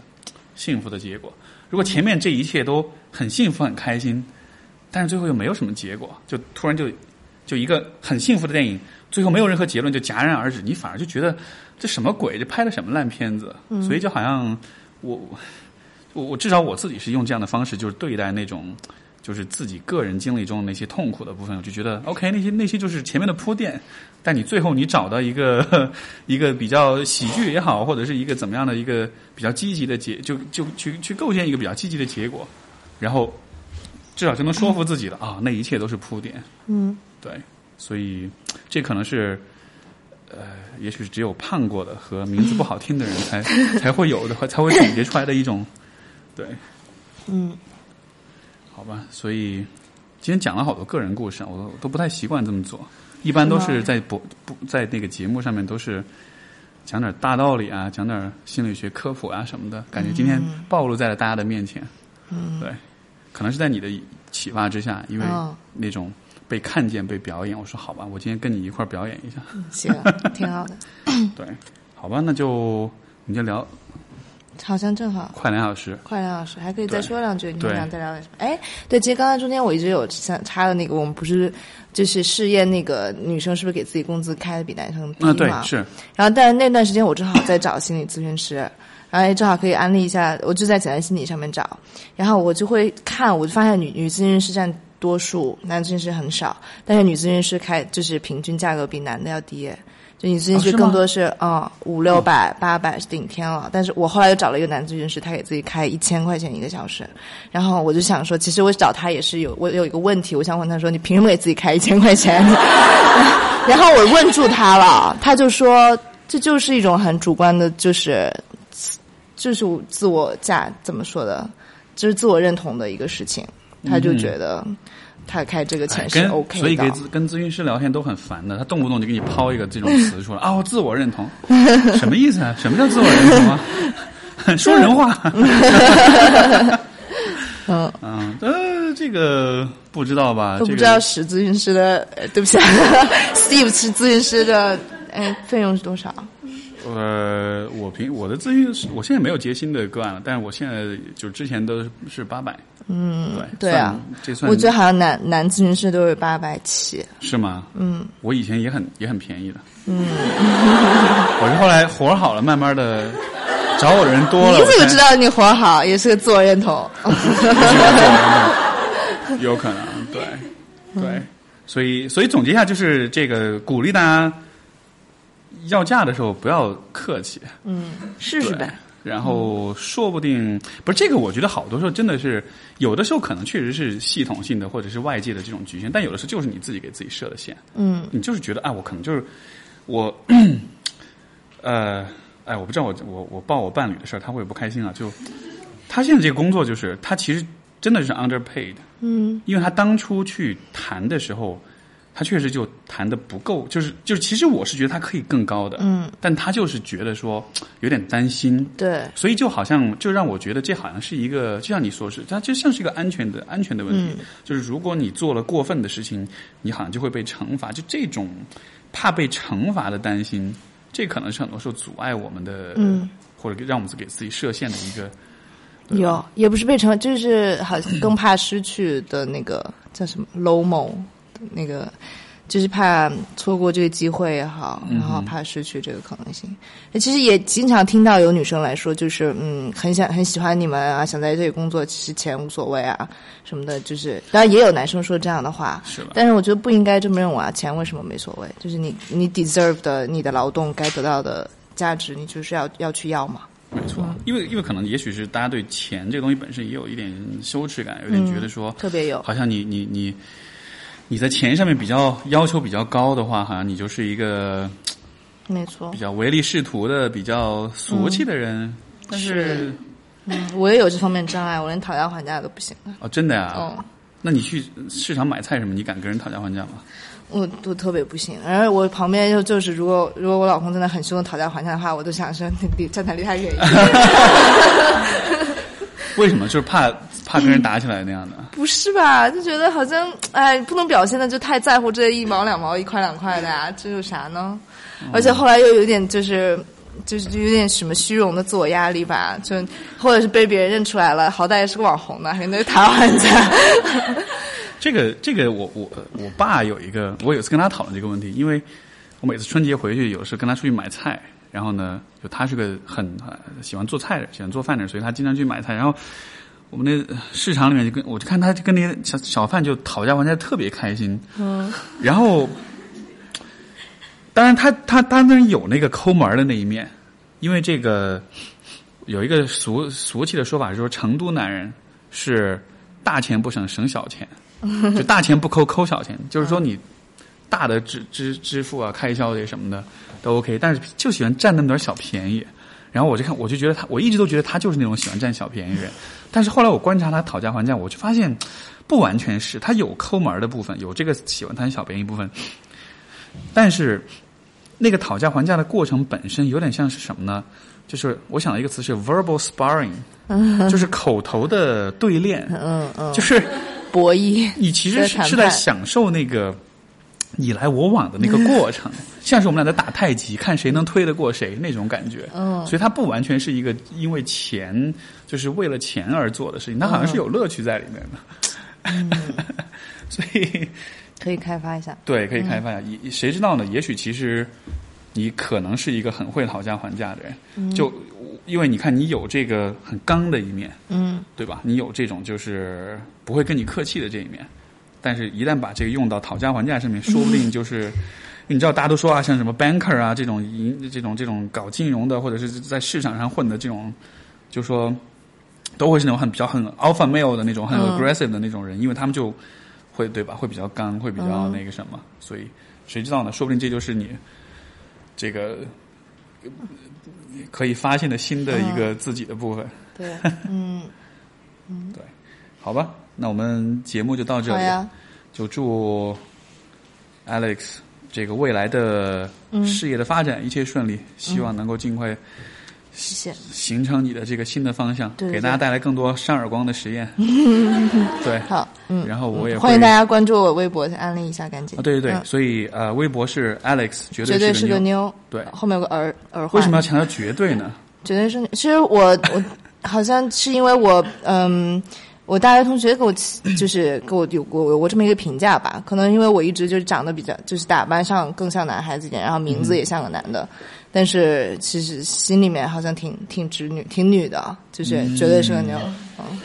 嗯，OK，所以也强调一下，对你还有其他的平台吗？像微博或者，就微信或者是嗯，还没有，还没有，只有微博。对。好，所以大家就去，然后那你还鼓励大家关关注微在吗？嗯 可以看到《微在不懂爱》以前的节目，对，对就搜《微在不懂爱》在什么腾讯视频上呀，嗯在 B 站上面，在公众号上面都还有。然后我们的微博上面的很多视频被被下架了，也是很奇怪的原因。对，对，这个